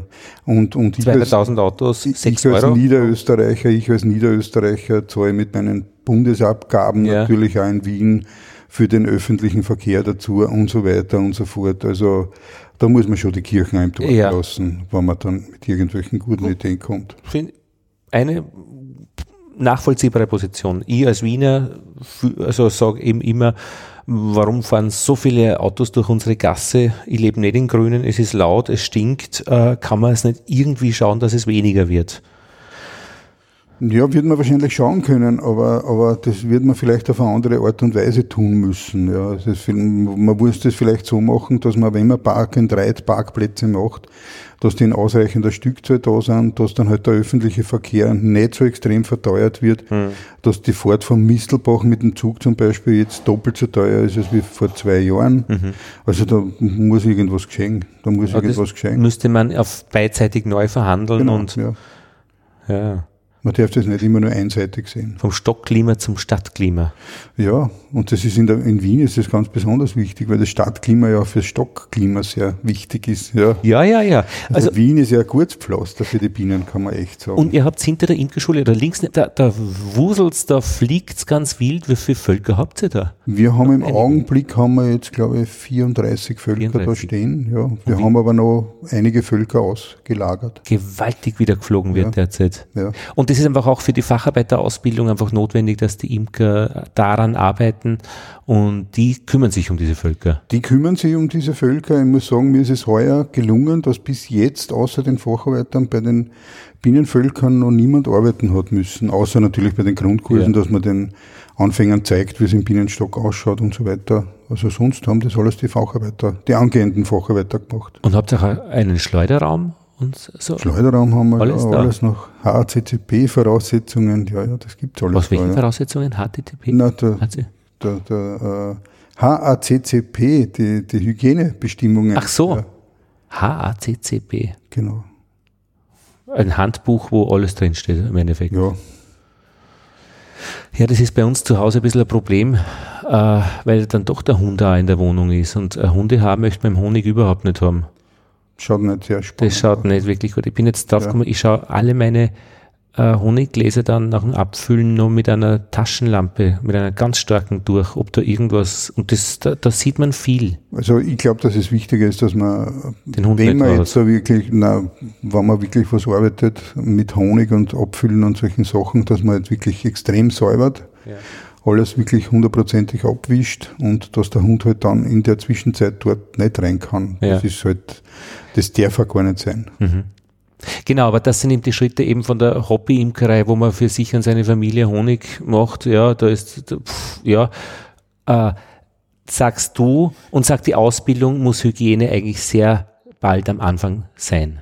Bei neuen Bienenvölkern, die Ja. mir du erzählt hast, dass du hast, Ja, ja. haben wir von der Hobbyimkerei schon einen kleinen Schritt weiter. Ist so? Wirklich? Naja, du wirst wahrscheinlich so viel Honig ernten, dass nicht mehr, mehr nur die Familie davon partizipiert, sondern Und du wirst Freunde. wahrscheinlich und Freunde und so und, Und, und einige Gläser verkaufen, aber nicht viel. ja, aber das ist, du bist dann schon in der Situation, wo du dann halt schon wirklich Produzent bist und an den Konsumenten etwas weitergibst und mhm. das muss in einer gewissen Qualität ja. erfolgen. Fürs Schulfest, für die Tombola äh, 20 Honiggläser, das muss passen. Ja, es ist, es heißt ja in Verkehr setzen und nicht explizit verkaufen. Mhm. Äh, in Verkehr setzen ist es, wenn es verschenkt, genauso. Und da genau. muss es passen. Da muss es einfach passen. Also Etiketten passen schon einmal. Ja, das ist und, der erste Schritt. Ja. genau. Der Inhalt muss dann natürlich auch ja, passen. Aber wie, wie, ist das, wie ist das praktisch? Also, das ist schon ein ganz ein großer Aufwand, wenn man, wenn man praktisch die Küche versiegelt äh, in dieser Zeit der Honigschleuderung und, und dort das macht. Siegeln. Ich meine, wenn da du jetzt einen Schweinsbraten kochst, ja, dann wird das wahrscheinlich auch unter hygienischen Voraussetzungen passieren. Daher ja. ist die Küche natürlich kein Problem. Mhm. Äh, ich muss es natürlich vorher säubern. Ich muss mhm. meinen Schleuderraum vorher säubern. Ich muss aufwaschen. Ich muss mhm. schauen, dass ich die Wände abwische. Mhm. Ich muss schauen, dass Schleuder und alles drumherum sauber ist und so. Das musst halt du in der Küche machen. Mhm. So einfach ist es im Prinzip. Ist es besser, ähm, das mit einem gemeinsamen Schleuderraum zu machen, also wo Sie mehr Imkerinnen und Imker einen teilen? Das kann oder? durchaus sinnvoll sein. Also es gibt sicher einige Vereine, wo das so möglich ist. Es gibt einige, die sich zusammenschließen. Das mhm. ist ja etwas, was mir in der letzten Zeit überhaupt sehr gut gefällt. Mhm. Also so dieses, dieses äh, ich hab meins und das geht die nicht an, was ich hab und so, das wie es halt so früher war in der Imkerei. Ja, ja. Das ist so irgendwie total durchbrochen. Also mhm. was da jetzt für Gemeinschaften entstehen und wie, wie viele Imker da zusammenarbeiten. Und man merkt es ja in einem Facharbeiterkurs. Die Leute sind ein ganzes Jahr benannt, das sind, da entstehen Freundschaften. Mhm. Die, die, die, wollen jetzt zum Beispiel, wollen die einen, einen Facharbeiterstammtisch im, im Donaupark halt in der Imkerschule einrichten, dass sie sich immer wieder treffen können und so, dass sie halt Probleme bequatschen können und so. Ne? Also das, das, das sind ja Dinge, die in der letzten Zeit wirklich passieren, ne? mhm.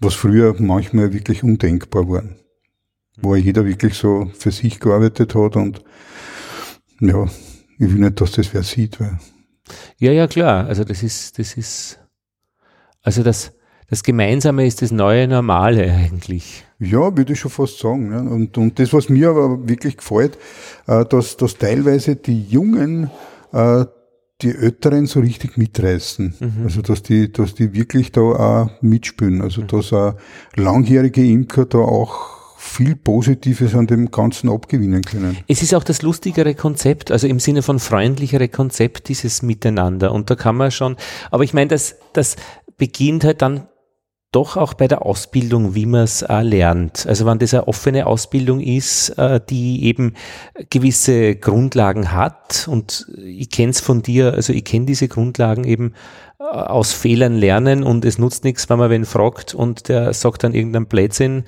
äh, wann das nicht war. Ja.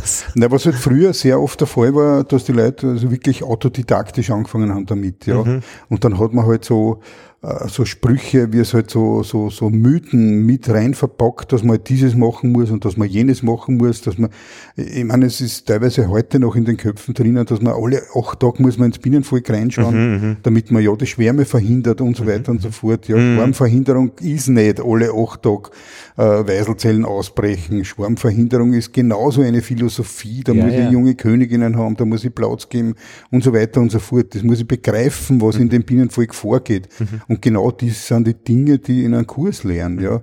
Die, die wird mir der Nachbar nicht sagen, weil der ist nicht dabei, wenn ich meine Probleme habe beim Bienenstand und so. Ne? Ich habe also den Eindruck, jetzt nach vier Jahren äh, Kurs, und wir haben den Anfängerkurs gemacht, dass ich das Gefühl hat, jetzt wäre wieder ein Kurs recht, äh, weil jetzt verstehe ich dann, wovon die Rede ist. Ich habe im ersten Kurstag nur mehr Vokabel aufgeschrieben, äh, Sammelbrutableger und so weiter, vorweggenommener Schwarm. Also jetzt bräuchte ich eigentlich wieder einen Kurs. Gibt mhm. sowas für mich? Was würde ich für dafür einen Kurs machen? Was, was hast so einen du? Auffrischungskurs. Ich habe praktisch so drei Wochenenden habe ich, hab ich gehabt. Also wir haben einige, die machen so einen Kurs und, und Jetzt zum Beispiel machen sie am noch einmal nach vier oder fünf Das hätte Jahren. den Eindruck, dass sie den Kurs ja. jetzt eigentlich noch einmal machen Du, du kannst würde. zum Beispiel in Wien den Kurs noch einmal machen, ja. weil es werden sicher andere Aspekte sein, als wenn sie in Niederösterreich machen. Nein, nein, ja. Aber der wäre jetzt andere, notwendig, finde ich. Und, und was ich ja glaube, was sehr wichtig ist, dass man versucht, seine Kurse nicht nur über eine Person zu machen, mhm. sondern dass man auch andere Vortragende hört. Jeder hat irgendwo so seine eigene Philosophie mhm. der Bienenhaltung und um das geht schließlich und endlich und dass man halt auch die Vielfalt ein bisschen so kennenlernt. Mhm. Äh, wobei ich da schon das mit Vorsicht genießen würde, nicht, dass ich sage, äh, von dem nehme ich mir das, von dem ja. nehme ich mir das und von dem nehme ich mir das. Bienenhaltung ist ein Konzept, ja. Eben. Und dass da halt irgendwo ein roter Faden auch drinnen ist. Weil es widerspricht sich ja teilweise eben. Manchmal genau. widerspricht es sich, nicht? Oder in diesem Fall von, meinem, von meiner ähm, ähm, äh, Duplex-Wabentasche, das widerspricht sich nicht, das kann ich einfach anders machen. Also das ist das gleiche Genau, das Ding, ist okay, das ist okay. Wenn ich, wenn ich, ja, das ist, mhm. da erhalte ich mir die ganzen Bienen, da erhalte ich mir meinen Wabenbau. Ja. Ich kann es aber auf andere Sachen ja, ja. halt machen, dann geht es schneller, ich habe einen erneuerten Wabenbau und so weiter. Aber das ist kompatibel das ist, irgendwie, das freilich, ist ja, ja, das gestaltbar. Ist, das ist Gefühlssache. Der eine macht so, der andere macht so. Ja, ja. ja. Äh, aber der Facharbeiterkurs wäre vielleicht für dich auch nicht uninteressant. Eben. Und da konnte nach Neuseeland dann. Wenn es sein müsste, dann. Kannst du nach Neuseeland. Bis 55, hätte nur sieben Jahre Zeit. Bist, ja. ja. sieben ja. Jahre Zeit. Ich also bin da schon drüber. Ich bin da leider schon drüber. Ich, wir fahren nicht miteinander. Aber es hat da schon gefallen in Neuseeland, glaube ich. Ja, durchaus. Hochinteressant. Ja, also und auch die Manu, Manuka Honig, also das ist ja nur meine eigene Geschichte. Äh, genau, aber, aber rein von, von dem, die Südseemyrte ist das irgendein Gewächs, genau. das es nur dort gibt. Wobei, also das, der Manuka-Honig, der, der, der Medi-Honey und so, also da gibt es ja jetzt schon europäische Produkte auch. Der das auch kann. Ja, freilich, ja. Also Slowenien hat zum mhm. Beispiel, glaube ich, einen, einen, einen Kastanienhonig eingereicht, der als medizinischer Honig schon zulässig ist. Es gibt in Österreich, glaube ich, irgendeinen Honig, der schon als medizinischer Honig zugelassen ist. Also es ist ja nicht so, dass der Manuka die einzige Pflanze ist, äh, die, die medizinische, es ist ja der Honig an sich, an sich schon, an sich schon der verschiedene Gesundheitsattribute. Mhm. Ja, Albert, na dann auf zum äh, zur Fach äh, zur Bienenfachtagung, zur Wiener Bienenfachtagung 2018. Wissenschaft trifft Imkerpraxis. Das gefällt mir eigentlich immer ganz gut, wenn die Wissenschaft auch ein bisschen mitredet. Das ist auch bei der Schule schon so, dass einfach auch immer gibt es Gehirnforschung, die weiß, wie Lernen funktioniert und wenn das mit der Praxis dann ein bisschen zusammenspült, dann weiß man, dass es nichts nutzt, wenn man wen anschreit. Du verstehst es nicht. Ja. Na, mir war es halt wichtig, dass ich, dass ich nicht nur Wissenschaftler einlade, sondern dass ich, dass ich Leute dabei habe, die halt diese praktische Anwendung äh, äh erklären. Also ich habe zum Beispiel Dr. Ralf Büchler habe ich zum Beispiel eingeladen, der äh, etwas erklärt, und äh, der Andreas Platzer erklärt dann im Anschluss das italienische System, das ungefähr auf das aufbaut, was Ralf Büchler vorträgt. Ja. Mhm. Und das, glaube ich, ist so wichtig, dass man dann halt nicht nur die Grundlage dazu hat, sondern auch die Umsetzung mhm. mitgeliefert kriegt. Und ja. das ist mir, war mir eigentlich sehr wichtig, ja. Ich glaube, dass das sehr aufgelockert ist. Ich mein, äh, mit Dr. Robert Brotschneider haben wir natürlich einen ganz fundiert, fundierten Wissenschaftler aus Österreich. Das ist aus, dem, aus Graz, äh, das Bienen, äh, praktisch das Bieneninstitut unter Anführungszeichen Zoologie, Universität äh, genau, Karl Greilsheim, ja. Umgebung. Der hat da die Winterverluste hat er genau. erheben jetzt, äh, erhoben über mehrere Jahre schon und er wird uns halt erklären, was man da rauslesen kann und so. Also, dass man halt dann praktisch was damit anfangen kann. Nicht nur, dass man es weiß, mhm. äh, wie viele Bienenvölker da halt den Winter nicht überlebt haben, sondern auch, er erhebt ja, was die Ursache war und so. Nicht? Also, ich glaube, dass das schon eine recht interessante Geschichte wird. Mhm. Ja. Sehr gut. Auf das freuen wir uns. Eine Frage habe ich noch, wenn ich im vorigen Jahr mit der totalen Brutentnahme im Juni ähm, gearbeitet habe, es sind alle neun Völker über den Winter gekommen, heißt das noch nicht, dass das das Ergebnis dieser Geschichte war, weil das Jahr dann drauf das Spannende wird, meines Wissens, oder? Es dauert immer zwei Jahre, bis ein Problem mit Varroa sich manifestiert darin, genau, dass man dann ja, tote Völker ja. hat. Man muss vor allem wissen, dass äh, wenn ich jetzt behandle gegen die Varroa, dann, dann, dann erwische ich natürlich einen Großteil der Varroen. Mhm. Und ich muss aber dabei bedenken, dass ja ein Großteil der Bienen angestochen ist mhm. und natürlich Bakterien und, und Viruserkrankungen genau. äh, auftreten können dann am, äh, und, und viele Imker denken zum Beispiel auch nicht dran, dass wenn ich jetzt im Juli zum Beispiel mit Ameisensäure behandle mhm. Und ich habe einen wirklich guten Behandlungserfolg und ich komme auf 80 Prozent, ja, dann bleiben wir 20 Prozent über. Wenn ich jetzt 4000 Varon drinnen gehabt habe, 20 Prozent bleiben mir über, habe ich 800 Varon nach wie vor drinnen, ja. Und das bedenken viele Leute gar nicht, ja. Es wird dann halt verabsäumt, dass ich Ende September, Anfang Oktober, Mitte Oktober noch mehr Kontrolle mache, mhm. weil die Schule lehrt uns, dass die Exponentialfunktion ein Hund ist. Äh, ja, dass jeden Monat, wo, wo Brut gepflegt wird, sich die Varroazahl verdoppelt. Nicht? Ja. Also wenn jetzt im Juli habe ich 800, dann habe ich 1600, dann habe ich 3200 schon im September drinnen und dann habe ich schon das Problem. Nicht? Und, und das, und das wird sich dann nicht ausgehen. Nicht? Also das ist nicht der beste Nachbar-Imker, sondern das sind schon hausgemachte Probleme. Ja, ja. Ja, Und das Monitoren äh, ist da einfach eine Schlüsselstelle. Wie geht es meinem Volk, dass ich das weiß? Immer wieder, ja, genau. Wie machst du das? Äh? Ich mache ich schiebe unten eine Varroa-Tasse ein und, und, und die lasse ich drei Tage drinnen. Und da erhebe ich so grob, also ich mache das nicht wissenschaftlich, aber ich möchte zum Beispiel wissen, wie viel Varon habe ich ungefähr vorher drinnen gehabt, ja. wie viel vorhin runter, passt das irgendwie zusammen. Und das ist praktisch, äh, hast du das mit einem Raupenleim, dass du die Ameisen das nicht nein, wegtragen? Nein. Nein. Äh, nix. Oder Salatöl. Ich, ich, ich muss sagen, ich habe bis jetzt dieses Problem noch nicht wirklich gehabt. Also, mit den Ameisen? Ja. Ah, okay. Ja. Ich meine, wir haben schon Ameisen, aber, aber, aber nicht so, dass es, nicht so, dass man kriegt es mit, wie es dem Volk geht. Ja. Die Frau Latt wer ist die Bienensachverständige in Kärnten? Lautermann. Lautemann. Lautemann. Lautemann ja. Sie sagt, sie erkennt es, wie es ihrem Volk varroamäßig geht, äh, ohne extra einen Schieber zu haben. Also sie ja, ja, hat ja, ein Gefühl dafür. Und ich habe es ja geglaubt. Ja, ja nein, das glaube ich auch sofort. Interessant. Weil man, das sind viele Dinge, die man, die man, wenn man sich wirklich befasst damit, ja, an dem Bienenvolk schon viel früher merkt. Also man, man merkt zum Beispiel, dass ein Bienenvolk äh, sich nicht so benimmt wie andere Bienenvölker und so. Also ja, ja. Es ist schon wichtig, dass man diese, diese Unterschiede auch spürt. Ne? Ich, ich plädiere zum Beispiel immer wieder, bevor ich jetzt ins Bienenvolk reinschaue, schaue ich doch zuerst einmal aufs Flugloch. Mhm. Vielleicht brauche ich gar nicht reinschauen und so. Mhm. Weißt, das sind so, das sind so Dinge, wo ich, wo ich mir denke, ich kann oftmals dem Bienenvolk wirklich die Gewalt der Revision ersparen, wenn ich, wenn ich schon am Flugloch sehe, es ist alles in Ordnung. Schwärmen werden es nicht, sie haben eine junge Königin, sie haben ausreichend Platz. Warum soll ich jetzt reinschauen? Nur, dass ich meine Wissbegierde befriedigt. Na, ich könnte sagen, Lernphase, da ist es gescheiter öfter reinschauen. Ja, das ist ja ein Unterschied. Ja, es geht ja nicht, das ist schon klar und das ist ja der Grund, warum man mit drei Völkern nach Möglichkeit anfangen soll, mhm. weil dass ich die Wissbegierde auf drei Völker aufteile, mhm. dass ich halt jeden dritten Tag irgendwo reinschauen kann, mhm. dass ich nicht jeden dritten Tag das gleiche Volk quälen muss. Das mhm. ist, das ist am Anfang wirklich wichtig, dass mhm. ich halt diese Dinge, die am Flugloch sehe, mir drinnen bestätigen lasse und mhm. so. Nicht? Also das ist schon mhm. notwendig. Aber äh, ich persönlich bin der Meinung, dass die Leute viel zu viel in den Bienenvölkern herumfuhrwerken. Mhm. Und das ist auch teilweise in uralten Büchern. Ich habe eine relativ große Bibliothek zu Hause mit Imkerbüchern, wo das älteste Buch aus 1762 ist. Und in alten Bienenbüchern steht schon drinnen, was das Wichtigste bei den Bienen ist, sie in Ruhe zu lassen. Mhm. Ja, sie in Ruhe arbeiten zu lassen. Und das gilt da heute noch mhm. genauso.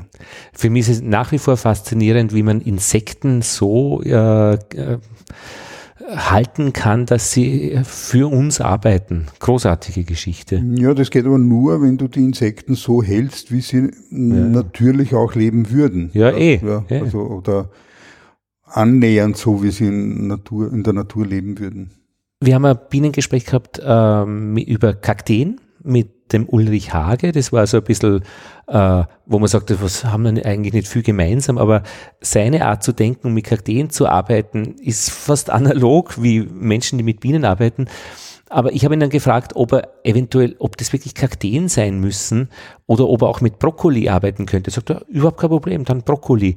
Also ihn fasziniert praktisch jetzt schon der Kaktus als solches, aber vor allem die Dinge, die sich daraus ergeben, wie man mit Menschen zusammenarbeitet, wie man, also die ganzen Prozesse, die ablaufen. Könntest du mit anderen Tieren oder anderen Dingen arbeiten? Kamelen, sage ich jetzt einmal, Stadtbienen? Würde dir da was abgehen? Ich habe zum Beispiel nie im Gedanken gehabt, äh, ein Haustier zu Hause zu haben. Ja, wir haben schon Händeln und Hosen haben wir gehabt und alles Mögliche. Mhm. Äh, das waren Nutztiere, die haben wir gebraucht. Ah ja. Und äh, zufälligerweise hat uns eine, eine Katze, hat uns junge Katzeln in einen Schupfen gelegt. Ja. Mhm. Und die waren ziemlich gesundheitlich angeschlagen und wir haben die gesund gepflegt und haben es dann immer mehr zusammengebracht, dass wir gesagt haben, so und jetzt hat's gesund und auf Wiederschauen. Ja. Wir haben sie jetzt im Haus drinnen, ja. Und ich, ich muss sagen, wir haben, wir haben, wir haben da wirklich eine Liebe zu den Katzen entwickelt. Und früher habe ich zum Beispiel, wenn, wenn irgendwer, ja, jetzt ist mein Hund gestorben und so, haben wir gedacht, ja, das, nein, das wird schon ein Drama sein. Ich könnte mir jetzt nicht vorstellen, dass ich meine zwei Katzen nicht mehr, mehr hätte. Ja, ja, ja. Also man, man baut da schon was auf. Das ist, mhm. wenn man es zulässt. Das ja, ja, ist, glaube ich, das Wichtigste. Ja. Ja. Danke, Albert, für das Gespräch. Ja, sehr gerne.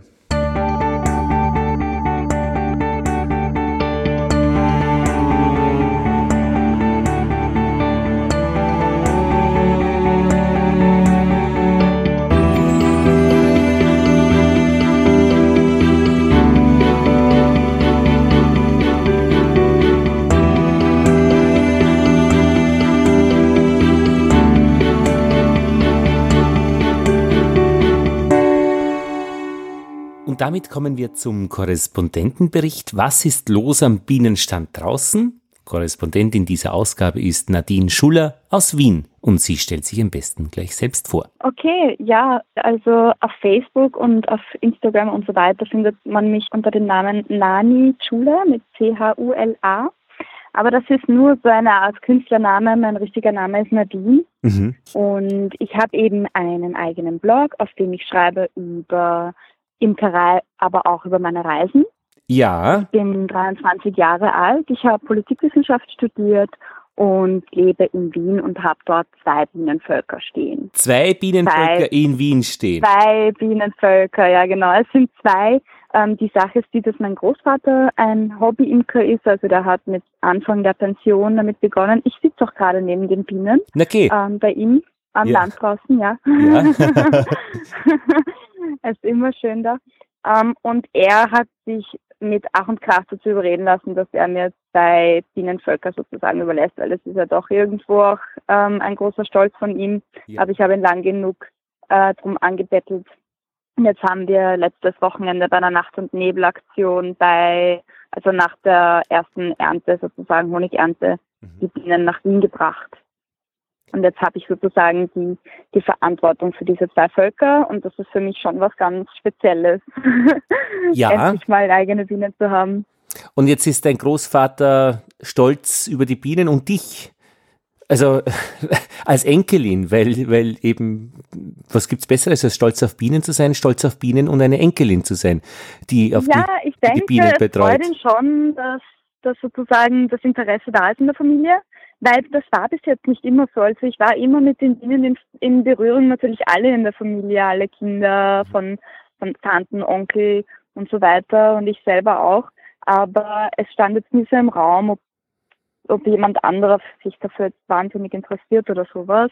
Und ähm, dann habe ich eben das erste Mal, ich glaube, jetzt ist schon zwei Jahre her fast, ja, ähm, bin ich im Ausland mit den Bienen wieder in Berührung gekommen und dann hat es eigentlich begonnen, dass ich meinen Großvater immer mehr gefragt habe, du, wie ist das eigentlich, wie funktioniert das und er hat mir ein paar Bücher gegeben und so habe ich dann begonnen, da, da reinzufinden und meine Tante, also seine Tochter, die ist jetzt auch schon so ein bisschen dabei, die hat jetzt noch keine Völker selber übernommen, aber die, aber die ist ganz, ganz fleißig dabei, die ganzen Kurse gerade zu machen. Ja. Also ja, es kommt auf einmal ganz viel Interesse auf. Dein Blog ist choicewords.live. Genau, Choice mit C-H-O-I-C-E und Words, so wie Worte. Also die, die, die Wahl der ähm, Worte. Ja, Choice Words ist so eine englische Phrase für so ausgewählte Worte, bissiger Kommentar in diese Richtung. Ah. Ähm, den, die Website gibt es schon länger und nachdem die Politikwissenschaftler ja doch sich äh, manchmal einen gar frechen Kommentar erlauben, habe ich das damals so genannt. Und der Untertitel Und ist, ist das, ja, mit der Zeit ja. ist es äh, zu einem Unterti äh, ist ein Untertitel dazu gekommen, Travel Routes and Urban Beekeeping und die Menüauswahl genau. ist ganz bemerkenswert, Wiener Bienen, Wanderlust und genau. Stimmungsmache. Und da ist es natürlich hochinteressant, wie du das äh, abgrenzt voneinander, die Wanderlust von der Stimmungsmache und den Wiener Bienen. Bei den ja, Wiener Bienen ist es, es ja klar irgendwie. Genau, genau. Ähm, aber es, es sind so ganz unterschiedliche Rubriken, weil ich, ich bin eben, glaube ich, mit meinen 23 zu jung, um mich auf ein Interesse festzulegen. Und deshalb, ähm, ich weiß nicht, ich bin gerade mit, mit meinem mit meinen zwei Beinen auf zehn Kirchtag auf einmal und interessiere mich einfach für, für so viele Dinge. Und begonnen hat es eben mit der Politikwissenschaft und dieser Rubrik Stimmungsmache, die ich vorrangig auf Deutsch geschrieben habe. Dann war ich im Ausland unterwegs und habe vor allem über meine Reisen geschrieben. Vorrangig eigentlich, um meine Familie also am Laufenden zu halten und einfach ein paar Fotos, immer wieder sie up to date mit Fotos. Ähm, und dann kamen die Bienen dazu. Und es ist immer wieder überraschend zu sehen, wie gut diese Rubriken miteinander zusammenhängen. Also oft habe ich was geschrieben und kann mich dann gar nicht so recht entscheiden, in welche Kategorie das jetzt eigentlich okay. reinfällt. Mhm. Ja. Das kann ich mir aber gut vorstellen schon. Ja, ja. Also ich meine, unter Stimmungsmache kann ich mir nur weniger vorstellen. Allerdings finde ich da zum Beispiel einen Eintrag bedeutungslose Erfahrungen, was finde ich ein sehr hübscher Titel ist. Ähm, und du hast ein Praktikum in Bethlehem gemacht. Äh, genau, ja. Also viel und voll auf Reisen und ich würde mich schon interessieren, wenn du sagst, du hast auf Reisen oder in der weiten Welt die Bienen äh, kennengelernt. Wo ist denn das mhm. genau passiert? Und unter welchen Umständen? Bethlehem. In Bethlehem. genau, genau, genau. Ähm, es ist alles eine ziemlich verrückte Geschichte. Ähm, es war nämlich so, dass ich äh, während meines Politikwissenschaftsstudiums eigentlich nach Mexiko zum Studieren gehen wollte und das hat dann last minute nicht funktioniert. Und ich habe das immer so gehandhabt, dass ich während des Studiums gearbeitet habe und mir dann einfach möglichst viel Geld zusammengespart habe, um die Sommermonate zu nutzen und irgendwo im Ausland ein Volunteering-Projekt zu machen. Also ich glaube, es war, ich weiß es jetzt gar nicht, ich glaube 2015 war ich ähm, in Honduras, um dort zwei Monate lang für eine Umweltschutzorganisation zu arbeiten. Mhm. Ähm, und dann eben 2016 hat sich Bethlehem zum ersten Mal ergeben. Und als Politikwissenschaftlerin war es einfach interessant, so komplett unbedarft einfach nach Israel und in die palästinensischen Gebiete zu fahren, sich wirklich beides anzuschauen ähm, und meine eigenen Erfahrungen zu machen, weil einfach über dieses Thema ähm, Nahostkonflikt so viel gesprochen, so viel geschrieben wird. Ähm, und man fällt sozusagen leicht in eine Theorie, in eine Brille, sagt man, durch die man durchschaut, rein. Und das wollte ich alles nicht. Ich habe mir gedacht, ich fahre einfach hin. Mhm. Und da hat sich dann ergeben, dass es ein Volunteering-Projekt gibt über ein Museum. Das ist das Naturhistorische Museum in Bethlehem oder Palestine Museum of Natural History heißt das. Mhm. Und für dieses Museum habe ich dann einen Monat lang 2016 gearbeitet als Imkerin. Okay. Wie ist ja, das genau, gegangen? Wie, warum? Einen, warum? einen botanischen Garten. da gibt es nicht nur einen Pfau mit dem Namen Romeo und Schildkröten und Kakteen und Mandelbäume. Also du kannst, glaube ich, zu jeder Jahreszeit in jedem Monat hinfahren und du wirst immer irgendeine Arbeit im Garten finden. Man sagt ja auch, im Garten findest du Schönheit und Arbeit für immer und das ist dort so. Ähm, und sie hatten eben auch ein paar Bienenvölker. Mhm. Und ich habe mit Ach und Krach versucht, sie am Leben zu erhalten weil es war doch sehr, sehr heiß und trocken in dieser Gegend um Bethlehem. Und in unmittelbarer Nähe, und darum geht es eigentlich auch in diesem Artikel Bedeutungslose Erfahrungen, gibt es ein Camp, in dem Palästinenser, die sozusagen von ihren Häusern auf heutzutage israelischem Gebiet ähm, vertrieben wurden, hingezogen sind und es gibt immer noch sehr viele Konflikte. Also die Palästinenser sind halt teilweise ein bisschen wütend und frustriert. Und dann fangen die Kinder an, mit Steinen herumzuwerfen auf die Soldaten, was natürlich überhaupt nicht leibend ist. Ähm, und die Soldaten reagieren dann manchmal auch ein bisschen aggressiv, was genauso wenig leibend ist.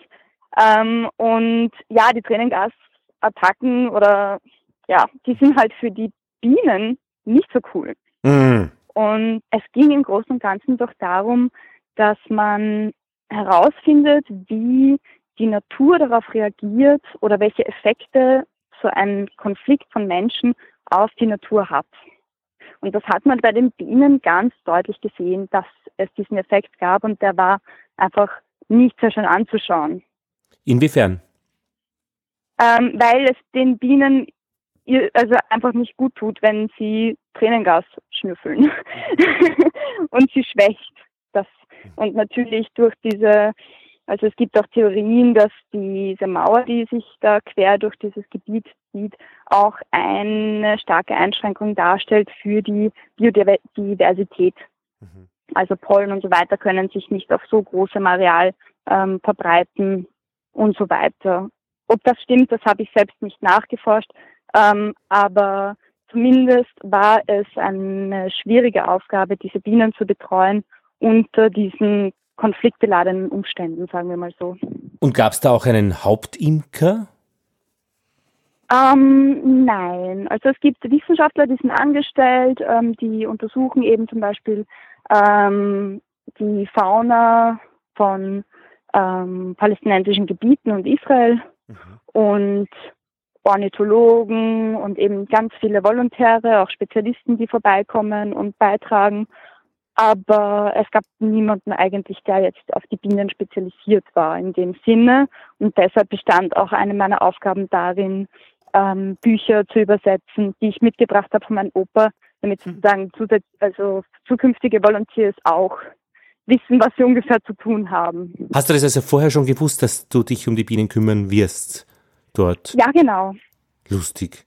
Das habe ich im Vorhinein, habe ich mich informiert und ähm, ich kannte auch noch andere Politikwissenschaftler aus Wien, die hm. ebenso dorthin gefahren sind, um sich das anzuschauen. Also das, das möchte ich nur ganz, ganz klar sagen, dass man eben nicht unbedingt ähm, zur Politik an sich Stellung beziehen muss oder, oder jetzt die Natur politisieren muss, wenn man in dieses Gebiet fährt, sondern es alleine, wenn man sich für die Fauna und Flora interessiert, dann zahlt es sich aus, einfach diese, dieses Gebiet Israel-Palästina sich anzuschauen. Das war ein naturhistorisches Egal, Museum. ob man jetzt Stellung bezieht oder. Genau, ja. Und da könnte man natürlich dann auch israelische Imker dann auf der anderen Seite auch treffen und äh, oder so weit geht's dann auch nicht. Also so ein bisschen wie das Barenbäum-Orchester mit jungen Menschen, die gemeinsam Musik machen, gemeinsam imkern. Nein, wer doch, ist selbstverständlich, doch, doch, all das gibt es. Auf jeden Fall. Also ich habe jetzt selbst noch keinen ähm, also noch nicht mit israelischen Imkern zusammengearbeitet, aber ich bin mir zu 100 Prozent sicher, dass es da Kooperationen gibt. Mhm. Also ähm, man soll ja auch nicht immer auf die ganzen Unterschiede und Probleme hindeuten, sondern mhm. es gibt einfach so wunderschöne Freundschaften zwischen Palästinensern und Israelis mhm. ähm, und tolle Kooperationen. Also nicht jeder ist da bis aufs Blut verfeindet, auf keinen Fall. Hm. Und um die Bienen. Ähm, Irrsinnig schöne Geschichten einfach, ja. Ja. Um die Bienen im Museum haben sich dann einfach alle gekümmert, üblicherweise ums Jahr, die halt irgendwie mit Bienen ein bisschen vertraut sind. Also kein, kein Hauptimker, aber, aber die Bienen sind einfach immer dabei und werden gepflegt auch. Oder eben. Genau, genau, genau. Also es gab eben einen Wissenschaftler, der sich so ein bisschen auf Insekten spezialisiert hat und der hat sich schon sehr viel gekümmert. Ja. Ähm, aber es gab dann auch einen Imker, der zum Beispiel immer vorbeigekommen ist und ja. Honig wird ja auch ein großes Thema genau sein. Angeschaut. Also Honig ist, ist sicher äh, eine wichtige Geschichte. Also ja, ja, ja. Also die Imkerei, die hat dort auch eine wirklich Jahrtausende alte Tradition. Ja. Ähm, man hat da mit so zylinderartigen Formen gearbeitet. Ähm, es gab dieses Migratory Beekeeping, also diese Wanderimkerei, mhm. ähm, für die ich mich auch sehr interessiere. Ähm, also das, man sagt ja auch, sagt man nicht im Nahen Osten und im Mittleren Osten so, wo, wo, wo Milch und Honig fließt, sagt man. Ja, ja, absolut. Ist das nicht so eine Bibelphrase? Ich, ich ja, und so die, die duftenden Täler des Libanon.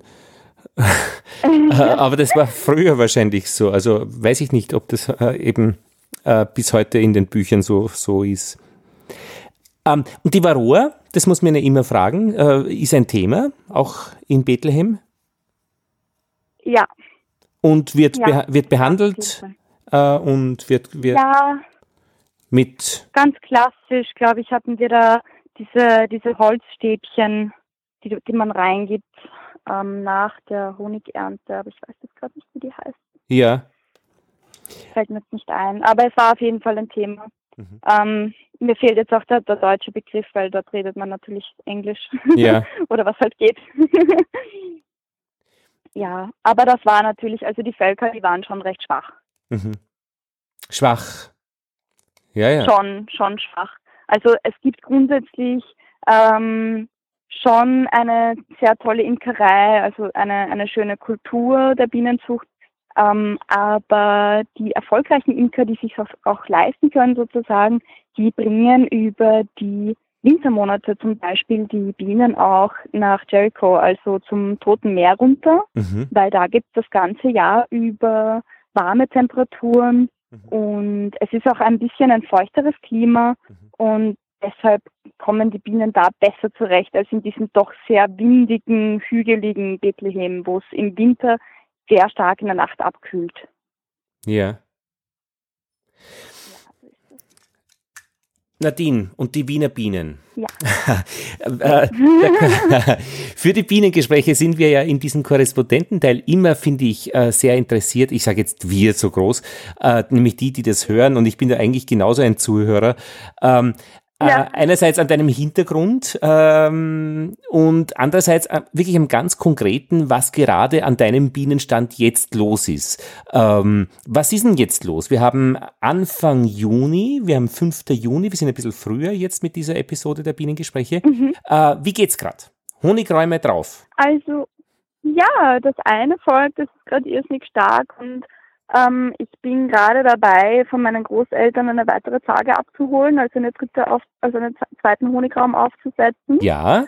Ähm, und das zweite Volk, das ist momentan auch noch auf zwei Zagen, das werde ich aber glaube ich noch so lassen, weil das ist ein Jungvolk, was mir da mein Großvater überlassen hat. Mhm. Und die sollen einmal das, was da ist, sozusagen mhm. gut ausnutzen räumlich und sich mal weiterentwickeln und stärker werden. Mhm. Und ich glaube, sie fühlen sich sehr wohl. Also ich habe. Woran merkst du denn Freitag, das? habe ich reingeschaut. Ja. ja, es ist einfach so total agil und und es fliegt und und und brummt überall. Mhm.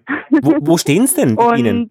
Sie stehen auf der Hohen Warte oben. Da gibt es nämlich einen wunderschönen kleinen Garten. Ich habe da eine Kooperation gefunden mit den Wiener Stadtgärten. Also ich habe da den Andreas Hofmeister kontaktiert und der ist zuständig für einige Bezirke der Wiener Stadtgärten und da gibt es ein Areal, das sind glaube ich die ehemaligen Gärten der Rothschilds oder sowas. Also ich weiß es nicht genau, aber ich kann dir nur sagen, es ist echt schön. Es ist in der Nähe eines Parks und ich komme dort mit den Öffis hin. Also wenn es nicht mal im Bienenanzug ziehst in der BIM, in der 37er, das bin ich. in der Straßenbahn zur Hohe Warte rauf. Die haben, bei, bei der, ähm, die haben ja auch eine Pollenstation auf der Hohen Warte und zählen da immer die Pollen und messen, was gerade fliegt. Auf der, äh, die Hohe Warte ist für Nicht-Wiener genau. äh, die, die Wetterstation, die, die offizielle österreichische oder Wiener Wetterstation Hohe Warte. Ich glaube, da gibt es eine, ja. Meteorologie und, und Phänologie gibt es dort auch, was gerade blüht, zu welcher Zeit im Jahr. Also da bist du mit deinen Bienen ja. ganz nah dran. Ah, ich ja, meine, genau, warum, warum, wie machst du das? Ich meine, warum suchst du eine Kooperation? War das, das so macht man das? Ähm, wieso? Naja, irgendwie. Ich würde unter Freunden fragen. Ja. Also, du, du, machst eine Kooperation mit den Stadtgärten. Genauso. Aha. Eh. Es war jetzt nicht aus irgendeiner, aus irgendeiner politischen Entscheidung heraus. Also einfach Nö, so, aber ich ja. ähm, jetzt eben noch nicht so viele Kontakte in Wien habe zu den Imkern. Also ich bin jetzt noch keinem Verein beigetreten. Ja. Ähm, ich arbeite immer wieder mit, mit einem Bio-Imker, dem Martin Asche. Das ist ein voll lieber Kerl. Den kennen wir, ähm, ja. Auch ganz jung und, und der hat sich äh, letztes Jahr, glaube ich, dazu entschieden, dass er ähm, die Imkerei zu seinem Beruf macht. Villa Erbse. Mit dem fahre ich immer wieder mit. Bitte? Villa Erbse. Villa Erbse, genau. Mit seiner Freundin. Richtig, ja. Mhm. Das ist der Martin.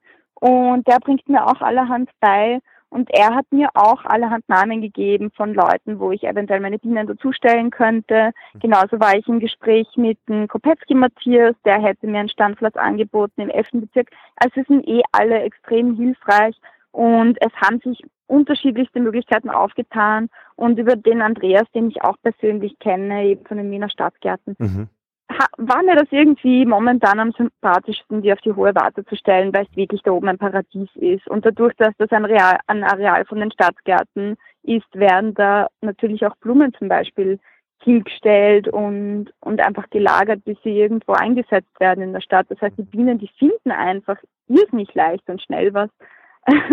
und das ist einfach alles schön bunt und naturbelassen und das hat mich total angesprochen. Und einmal schon geschleudert äh, oder beim Großvater hast du gesagt, glaube ich, geschleudert? Beim Großvater davor noch, ja. Also jetzt derweil nicht, jetzt muss ich warten, bis dann ähm, vielleicht ein bisschen was vom Wald kommt. Aha, an, das ist bei der also Hohen Bäume gibt es schon sehr viel. Mhm. Ja, aber da muss ich schauen. Ich habe mir noch nicht genau die Baumbestände angeschaut, was es da so gibt. Mhm. Ähm, und die Blüten, ja, das, das, das wird sicher noch ein bisschen dauern, bis ich da die nächste Ernte vornehme. Netzwerk Bienen.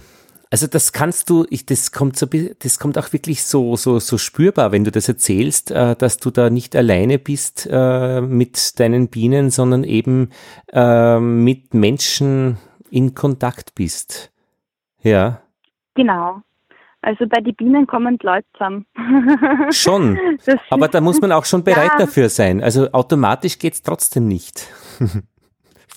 Ja, na, ich, ich halte mich selber für einen recht kommunikativen Menschen und wenn irgendjemand fragt, was mich interessiert, na, dann plaudere ich natürlich gleich los. Woher kommt denn das? Das Kommunikative?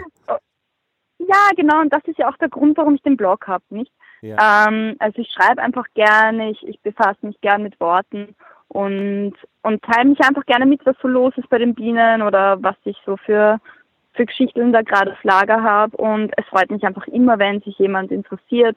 Und mein Zielpublikum ist zwar recht breit gestreut, aber ich merke, dass vor allem junge Wienerinnen und Wiener sich immer mehr interessieren für nicht nur die Bienen, sondern generell ein vielleicht bisschen umweltbewussteres, naturbelasseneres Leben. Das sieht man ja auch daran, dass es dieses Urban Gardening gibt und dieses Urban Beekeeping. Die Wiener, die Jungen, die fahren genauso am Wochenende raus aufs Land und gehen wandern oder gehen im Wienerwald oder sonstiges. Mhm. Und das ist, glaube ich, jetzt aus einer politikwissenschaftlichen ähm, Perspektive vielleicht auch so, dass du einfach so unglaublich viele Möglichkeiten hast als junger Mensch in Wien und, und das Reisen wird immer billiger und immer, immer einfacher, dass man nicht mehr so ganz weiß, wo man eigentlich hingehört und, und wo sozusagen seine, seine Wurzeln liegen. Und deshalb, glaube ich, beschäftigen sich gerade die jungen Leute immer mehr mit diesen eher einfachen Sachen, nicht? Mit diesen naturbezogenen Sachen. Zumindest sehe ich das bei mir selber. Also ich, ich versuche da einen Riesenspagat zu schlagen zwischen einem ich weiß nicht, kulturellen Erbe, das mir vielleicht mein, mein Großvater überlässt, also seine Bienen, ähm, und meinem eigenen Reisefieber und, und dem Interesse, die Welt kennenzulernen und das halt unter einen Hut zu bringen, ist irrsinnig schwierig, aber ich halte es für eine wahnsinnig spannende Kombination. Du bist auf der Suche? Ja, du bist eher auf der Suche. Du bist nicht auf der Flucht, wenn du da in die weite Welt hinausgehst. Ich bin auf der Suche, ja. Nein, Flucht, Flucht, ähm, nein. Also ich habe einfach ganz, ganz viele Ideen in meinem Kopf, ähm, wie man unterschiedlichste Interessen vereinen kann. Mhm. Ähm, wie kann ich reisen und dabei möglichst wenig die Umwelt belasten und möglichst viele Leute kennenlernen.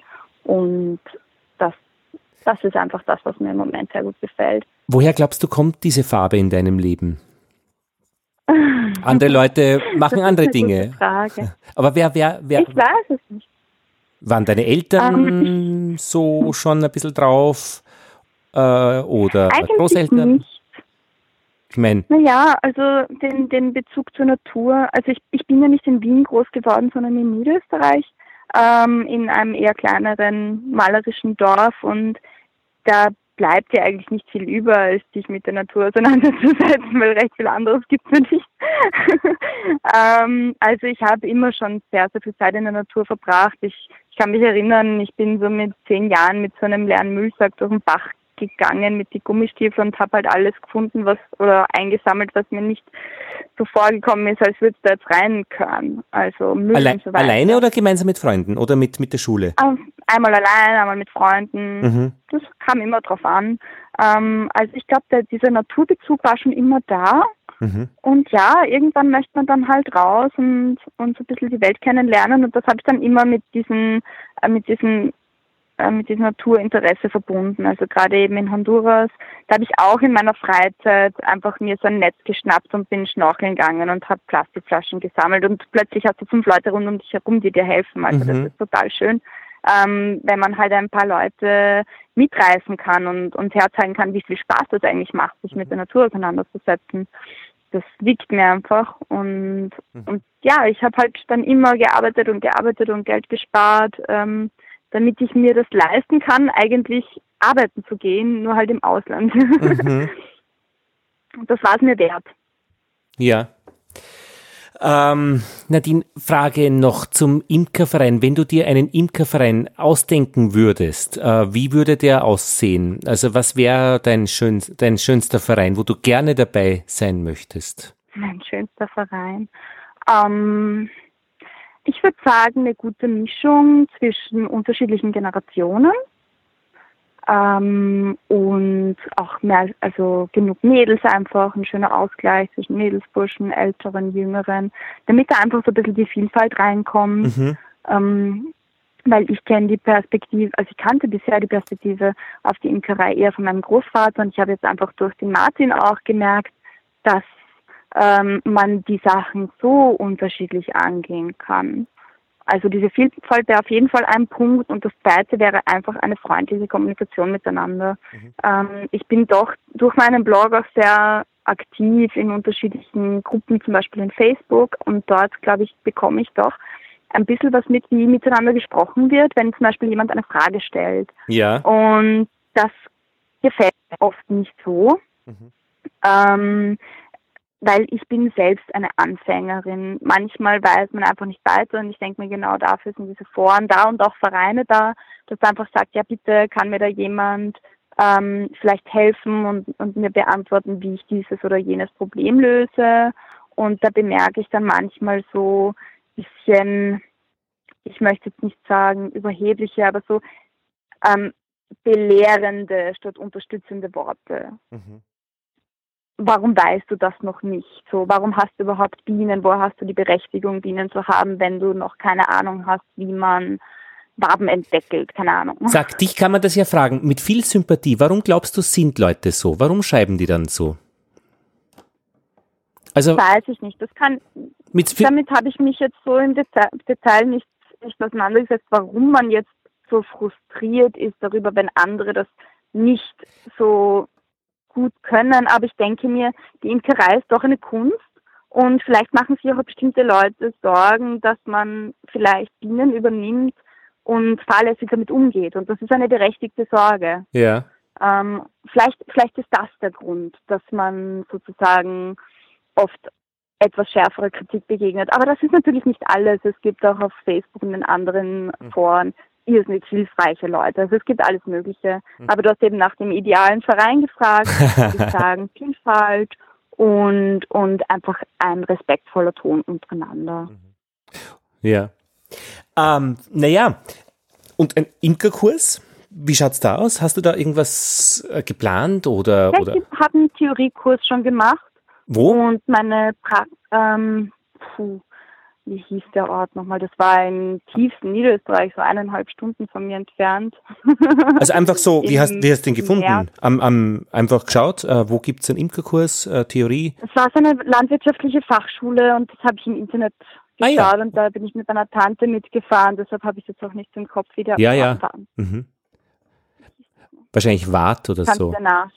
Da gibt es ja bei so. Es kann sein, dass es Wart war. Ja, da gibt es ja bei so, ähm, so, so. Ja, aber Gegenden. das war dieser, dieser mhm. erste ah, okay. theoretische Einsteigerkurs. Ja. Das habe ich schon hinter mich und ich habe eben ähm, ein paar Bücher, in die ich mich einlese. Natürlich ist der Thomas Seeley ganz vorne dabei ja. in der Demokratie. ja. Und ähm, jetzt lese ich gerade, natürlich weiß ich, jetzt geht es was ich erzähle, ist nicht unbedingt Imkerfachwissen und Methode, aber ich lese auch gerade die Geschichte der Bienen von Maya Lunde. Also es gibt so viele schöne Sachen zum Thema Bienen und es ist so verknüpfend und bringt einfach Leute zusammen und ist meiner Meinung nach auch eine irrsinnig kreative Arbeit. Und ja, wirklich, ja, ja ähm, kreative Arbeit. Also für mich, für mich ist es total was Kreatives, ja. Ich mache es total gern. Mhm. Und ja, warum, warum, äh, warum kreativ? Ja, ähm, weil du mit den Bienen gemeinsam jetzt eigentlich Entscheidungen treffen musst, wie man Probleme löst. Und Kreativität ist ja Problemlösung, nicht? Ja. Ähm, zumindest sehe ich das so. Und du musst dir halt immer wieder die Frage stellen, okay, werde ich jetzt die Waben verschieben und da jetzt was dazwischen, eine neue Wabe dazwischen reingeben oder schaue ich überhaupt rein? Weil jedes Mal ist es ja so eine, so intruding, so ein Eingriff, nicht? Du störst mhm. ja auch ein bisschen die Bienen, wenn du jetzt mhm. hunderttausend Mal in der Woche reinschaust. Mhm. Ähm, also es muss alles gut überlegt sein und alleine der Prozess zu entscheiden, wie viel nehme ich? Möchte ich den Honig überhaupt ernten? Möchte ich vielleicht eher einen Pollen oder ziehe ich mir dann Wachskerzen? Ähm, da musst du, glaube ich, einfach einen guten Ausgleich finden, weil ich möchte jetzt nicht Raubbau betreiben. Mhm. Und alleine dieser Denkprozess und sich das aufzuschreiben und durchzuüberlegen und auch, auch durchzurechnen, ähm, das ist für mich, das ist für mich ein kreativer Prozess. Mhm. Durchzurechnen ja, einfach sich durchzuüberlegen, ähm, wie viele Waben sollte ich rausnehmen. Ja, ja. Äh, also verdeckelte Honigwaben, ähm, ja. damit ich genug habe, um über den Winter zu kommen mhm. für die Bienen zum mhm. Beispiel. Ja, ja. Das meine ich jetzt mit Durchrecht. Ja, absolut. Ja, und auch die, die, die Anzahl an, an Brutfläche ähm, oder wie viele Eier legt die Königin pro Tag, da kann man schon ein bisschen äh, multiplizieren und dividieren. Und wie viele Rähmchen braucht sie dann eigentlich, äh, dass das Volk voll mhm. ist und so. Also da, da wird oft auch über überdosiert, also an, an wie viel Platz man glaubt, dass sie braucht. Und da gibt es dann Leute, die plötzlich rechnen und sagen, eigentlich viel weniger und solche Dinge. Ja, das stimmt, genau. Ja. Also das, das verstehe ich jetzt unter einem, unter einem kreativen Prozess. Ja, ja. Ähm, naja, Jetzt haben wir mal einen Kreis gedreht. vielleicht, vielleicht sehen wir uns ja bei der äh, Wiener Bienenfachtagung, weil da habe ich mit dem Albert Schittenhelm gesprochen von der Imkerschule Wien. Mhm. Äh, am 1. Juli ja. es von 10 Uhr bis 17 Uhr Programm und im ersten Teil von dieser Ausgabe der Bienengespräche haben wir auch darüber gesprochen, wer aller da sein wird. Und das ist eine ziemliche äh, äh, Liste an, an Rang und Namen. Also das dürften nicht die schwächsten äh, äh, sein in diesen Feldern, über die sie reden. Äh, Ob es jetzt der Bücherskorpion ist oder ähm, ja. die, die, der Naturbau oder wer vom Bieneninstitut Kirchhain. Also das ist all und und, und alternative Konzepte zur Varroa-Bekämpfung. Also da hat der Albert schon mhm. einiges zusammengestellt und ich könnte mir vorstellen, dass es auch wirklich äh, im, Ko im Kopf ordentlich Wumm macht, was er da, mhm. von, äh, was er da, da, da zusammen äh, getrommelt hat und in Wien ja. eben nach Ostösterreich ihm gezogen hat. Ja. Ja, na, auf jeden Fall würde mich sehr interessieren. Ich finde solche Veranstaltungen auch irrsinnig wichtig. Ja. Also werde ich schauen, dass ich da hinkomme. Schon was geplant für den Sommer? Ferien? Äh, äh, oder? naja, ich arbeite nebenbei auch noch Vollzeit, also okay. außer vielleicht ein bisschen Urlaub machen, ja. ähm, wird sich nicht viel ausgehen. Wahrscheinlich werde ich eh meinen ganzen Urlaub für einzelne Tage verbrauchen, die ich dann mit meinen Bienen verbringe. Naja, sehr gut. Aber das ist für mich völlig okay. Ja. Ja. Ansonsten einfach so viel wie möglich lernen und, und das mhm. Projekt weiter betreiben und, und schauen, dass ich meinen Blog gut, gut aufrechterhalten kann und hoffentlich Feedback weiter bekomme. Ich finde es immer schön, wenn wer was äh, schreibt, zum Beispiel eben auf einem Blog, weil ich finde, diese Inhaltshoheit soll man nicht den Blöden überlassen. Jeder Depp schreibt irgendwie lange Geschichten über, über das, was er glaubt, was ist. Und irgendwie finde ich, die, die, die Guten, die sollen auch was schreiben. Und da erlebe ich in meinem Umfeld immer, dass ich viele Leute treffe, die sagen, ja, aber eigentlich ist das gar nicht ja wirklich interessant und wen soll das interessieren? Ja, trotzdem schreiben. Und dann mhm dass es einfach da ich ist. Ich das jetzt so auf, dass du meinen Blog unter die Guten einordnest. Absolut, aber du, äh, du bist ja nicht, du bist ja nicht verzagt, also du bist ja nicht, dass du sagst, na ja, aber, äh, sollte ich das jetzt äh, veröffentlichen oder nicht? Ich merke schon in meinem Umfeld immer wieder Leute, die dann einfach sagen, na ja, aber das ist ja selbstverständlich und warum soll ich drüber, drüber etwas äh, mhm. sagen? Aber und die, und ja, die, viele und, Sachen sind für andere nicht selbstverständlich und natürlich schreibe ich auch viele Dinge, ähm, die glaube ich allseits schon bekannt sind und ich möchte mich auf keinen Fall zum Beispiel darstellen als als ein Profi in der Imkerei, weil ich bin einfach eine Anfängerin. Ich stehe am Anfang dieses Projektes. Aber trotzdem finde ich es total schön, mich mitzuteilen und freue mich natürlich umso mehr, wenn sich dafür jemand interessiert. Mhm. Ähm, aber als Bloggerin hast du natürlich immer diese gewisse einseitige Öffentlichkeit. Das ist so ein, ich möchte nicht sagen, wie, wie drücke ich das am besten aus?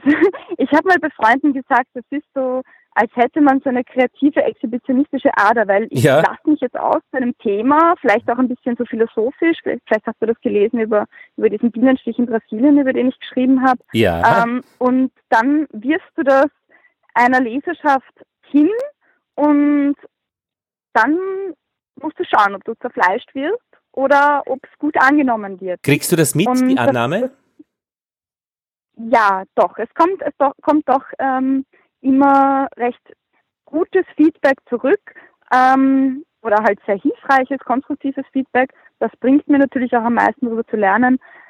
Ähm, mhm. Aber ja, immer wieder hat man dann so Momente, wo man sich denkt, okay, schreibe ich das jetzt wirklich, weil ich mache mich ja auch ähm, durch diesen kreativen Prozess irgendwo angreifbar. Nicht gerade, wenn man schreibt über, über zum Beispiel Imkerei in Bethlehem oder generell über palästinensische Gebiete. Mhm. Das ist halt eines von vielen Orten, wo ich war und wo ich mich mit der Natur ähm, auseinandergesetzt habe. Es wird so gerne ein bisschen rausgepickt und das bietet natürlich auch eine, eine breite Angriffsfläche, weil es sehr sensibel ist, dieses Thema. Hm.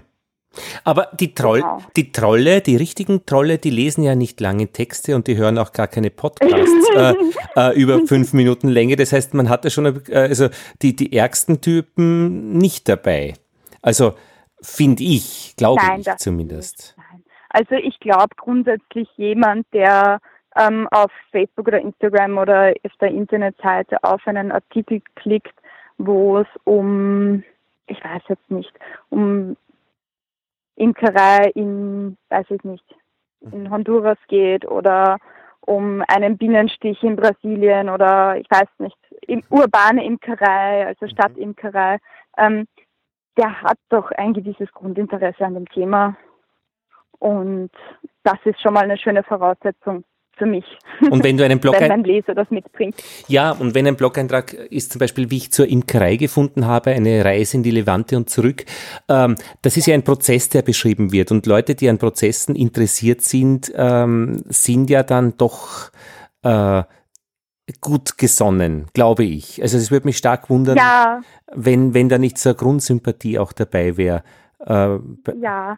Du, was du machst. Das ist auch irrsinnig schön. Mhm. Also im Großen und Ganzen bekomme ich eben sehr großes Feedback und die Leute sind interessiert und es gibt auch wirklich so eine Community, nicht nur an Imkern, sondern auch an anderen Bloggern, die sagen, ja, weißt du was, setzen wir uns zusammen und ich helfe dir dabei. Mhm. Ähm, es gibt halt einfach irrsinnig viel zu lernen, das ganz neu für mich ist. Also mhm. das Bloggen an sich und eine, das Betreiben einer erfolgreichen Website ist ja allein schon eine Wissenschaft für sich, abgesehen von der Imkerei.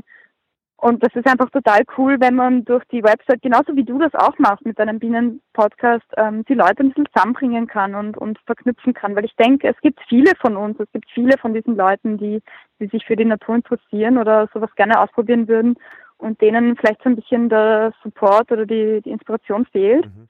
Und ich denke, da kann man sehr schön ansetzen. Aber was du auch machst, finde ich, äh, du, ver, du verbindest. Also du, du schmeißt jetzt nicht einfach was hin äh, und, und lässt äh, sortieren oder aussuchen auf, in der Wühlkiste, hm. sondern du stellst Verbindungen her. Das heißt, du hast Texte, du hast aber ungewöhnliche Texte, also Brasilien und Bienenstich ähm, oder ja, äh, äh, da gibt's etwas, was, was eine, was du was nur von dir so kommen kann. Und dann kommen aber noch verschiedene Ebenen dazu, nämlich Bilder. Ähm, mhm. die ich fotografiere gerne, ja. Dass man, das merkt man. Und was noch dazu kommt, ist äh, dann auch ein Bienenlogo, das dann in der linken oberen Ecke der Bilder ist, die mit Bienen zu tun haben. Wie ist denn dazu mhm. gekommen, zu diesem Logo? Und warum machst du das? Um, ähm, das war, als diese Idee Wiener Bienen jetzt im Frühling aufgekommen ist, dass ich eine eigene Kategorie dafür schaffe, weil das ist ja die, die jüngste Kategorie sozusagen in meinem Blog. Ja. Und ich habe mir überlegt, ähm, das vielleicht ein bisschen abzuheben und zu, diese drei Kategorien voneinander zu unterscheiden, indem ich zum Beispiel ähm, drei äh, verschiedene Farbkategorien oder drei Logos habe sodass der Leser jetzt ein bisschen einen Überblick bekommt. Mhm. Aber wie du, wie du vielleicht gemerkt hast, ich habe zum Beispiel bei meinem letzten Post dieses Logo jetzt gar nicht verwendet, weil ich eben mir gar nicht sicher war, dieser Bienenstich in Brasilien, geht es da jetzt um Bienen oder geht es da um die Reise? Ja. Weißt du? Ja, ja, genau. also man glaubt sortieren zu müssen. Habe ich da schon eine mhm. Zeit. Ja, bitte? Man glaubt sortieren zu müssen und kommt dann drauf, dass man es eigentlich nur nicht sortieren kann oder auch nicht muss vielleicht. Genau, also dieses dieses e ewige methodische Herumkategorisieren, ich denke, das kommt halt auch vom Studium irgendwo. Ähm, und die Website an sich, die gibt es zwar schon länger, aber ich bin erst seit, ich glaube, zwei, zweieinhalb Monaten richtig aktiv, dass ich sage, das ist jetzt mein Projekt und das läuft und das funktioniert auch ganz gut. Ähm, und deshalb bin ich da in, im Webdesign noch am Entscheidungen treffen. Es wird sich vielleicht auch das Logo noch ein bisschen verändern. Ich habe da zum Glück eine sehr gute Freundin, die Caroline Kirner, das ist eine super Grafikerin und die greift mir da immer unter die Arme, wenn ich sage, du, wollen wir mal das ausprobieren, dass das Logo so ausschaut oder machen wir ein Wiener Bienen-Logo und dann, dann setzt man sich hin und, und sind kreativ. Aber der Prozess ist noch nicht beendet. das Logo sieht man, das ist ein schönes Logo und das I ist ein bisschen angeschnitten beim W. Also da hat sich schon ja. wer was gedacht. Vielleicht äh, fällt dir auch der Wortklang auf zwischen Wiener Linien und Wiener Bienen. Ach, Wiener Linien, Wiener Bienen. Mhm, verstehe. Ich bin nämlich gerade in der U-Bahn gewesen, als ich ja. Idee hatte mit Wiener Bienen. Mhm. Und, und Wien Energie ist ja auch ein bisschen so ähnlich, dieses Logo. Ähm, Diese zackige Schrift. Mhm, ja. Genau. Ich dachte, die Schrift, die, die, da muss man natürlich sehr aufpassen mit mit, ähm, wie heißt das, Urheberrechten mhm. und so weiter. Also ich habe schon ähm, eine gewisse grafische Distanz geschaffen zwischen meinem Logo und dem. Ja, ja, absolut. Und auch die Biene ist, ist, ist recht zackig geworden. Also die hat auch ein paar Ecken und da findet sich ja. die Bienenwabe in der Biene wieder. Und das ist alles zu sehen. Gefällt dir? Ja, es gefällt mir. Und äh, ich finde das auch wirklich schön. Und äh, da ist alles zu sehen auf choicewords.live. Äh, ich werde es verlinken genau. in den Show Notes. Und ich glaube, Nadine, jetzt, gehen wir, jetzt lassen wir die Episode fliegen. Ähm, ich brauche noch ungefähr eineinhalb Stunden, bis ich es zusammengestellt habe. Aber dann geht es heute noch ja. raus und, und äh, wow. morgen in die Landschaft. Äh, und die Bienengespräche sind ja irgendwie so gedacht, dass man und das finde ich eben besonders schön, äh, Menschen wie dich trifft ähm, und ähm, von ihnen das, was sie sich denken und die Informationen einsammelt, wie die Bienen eben Nektar und Pollen sammeln und dann einfach wieder weitergibt. Und das Weitergeben ja. ist nicht im Glas, sondern digital. Ja, und es geht über alle Grenzen und es ist wunderbar. Und du hast mitgeholfen. Vielen Dank. Ja, ich danke dir vielmals. Es hat total Spaß gemacht. Ja, dann alles Gute und äh, ja. vielleicht hören wir wieder voneinander mit Ergebnissen dann aus dem Honigjahr, vielleicht einmal später im, im Jahr noch einmal und, und äh, immer interessiert auch an, an, an Erfolgen, aber auch an Misserfolgen und was man daraus lernen kann. Auf jeden Fall, sehr gern.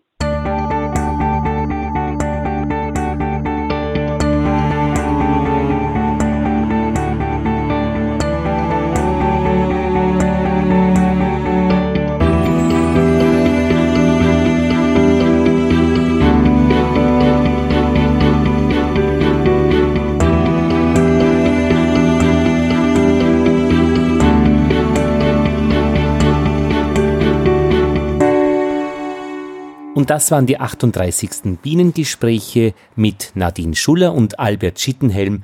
Lothar Bodingbauer verabschiedet sich. Eine Ausgabe wird es wahrscheinlich noch geben im Juli und dann geht's in die Sommerpause. Ja, bis bald.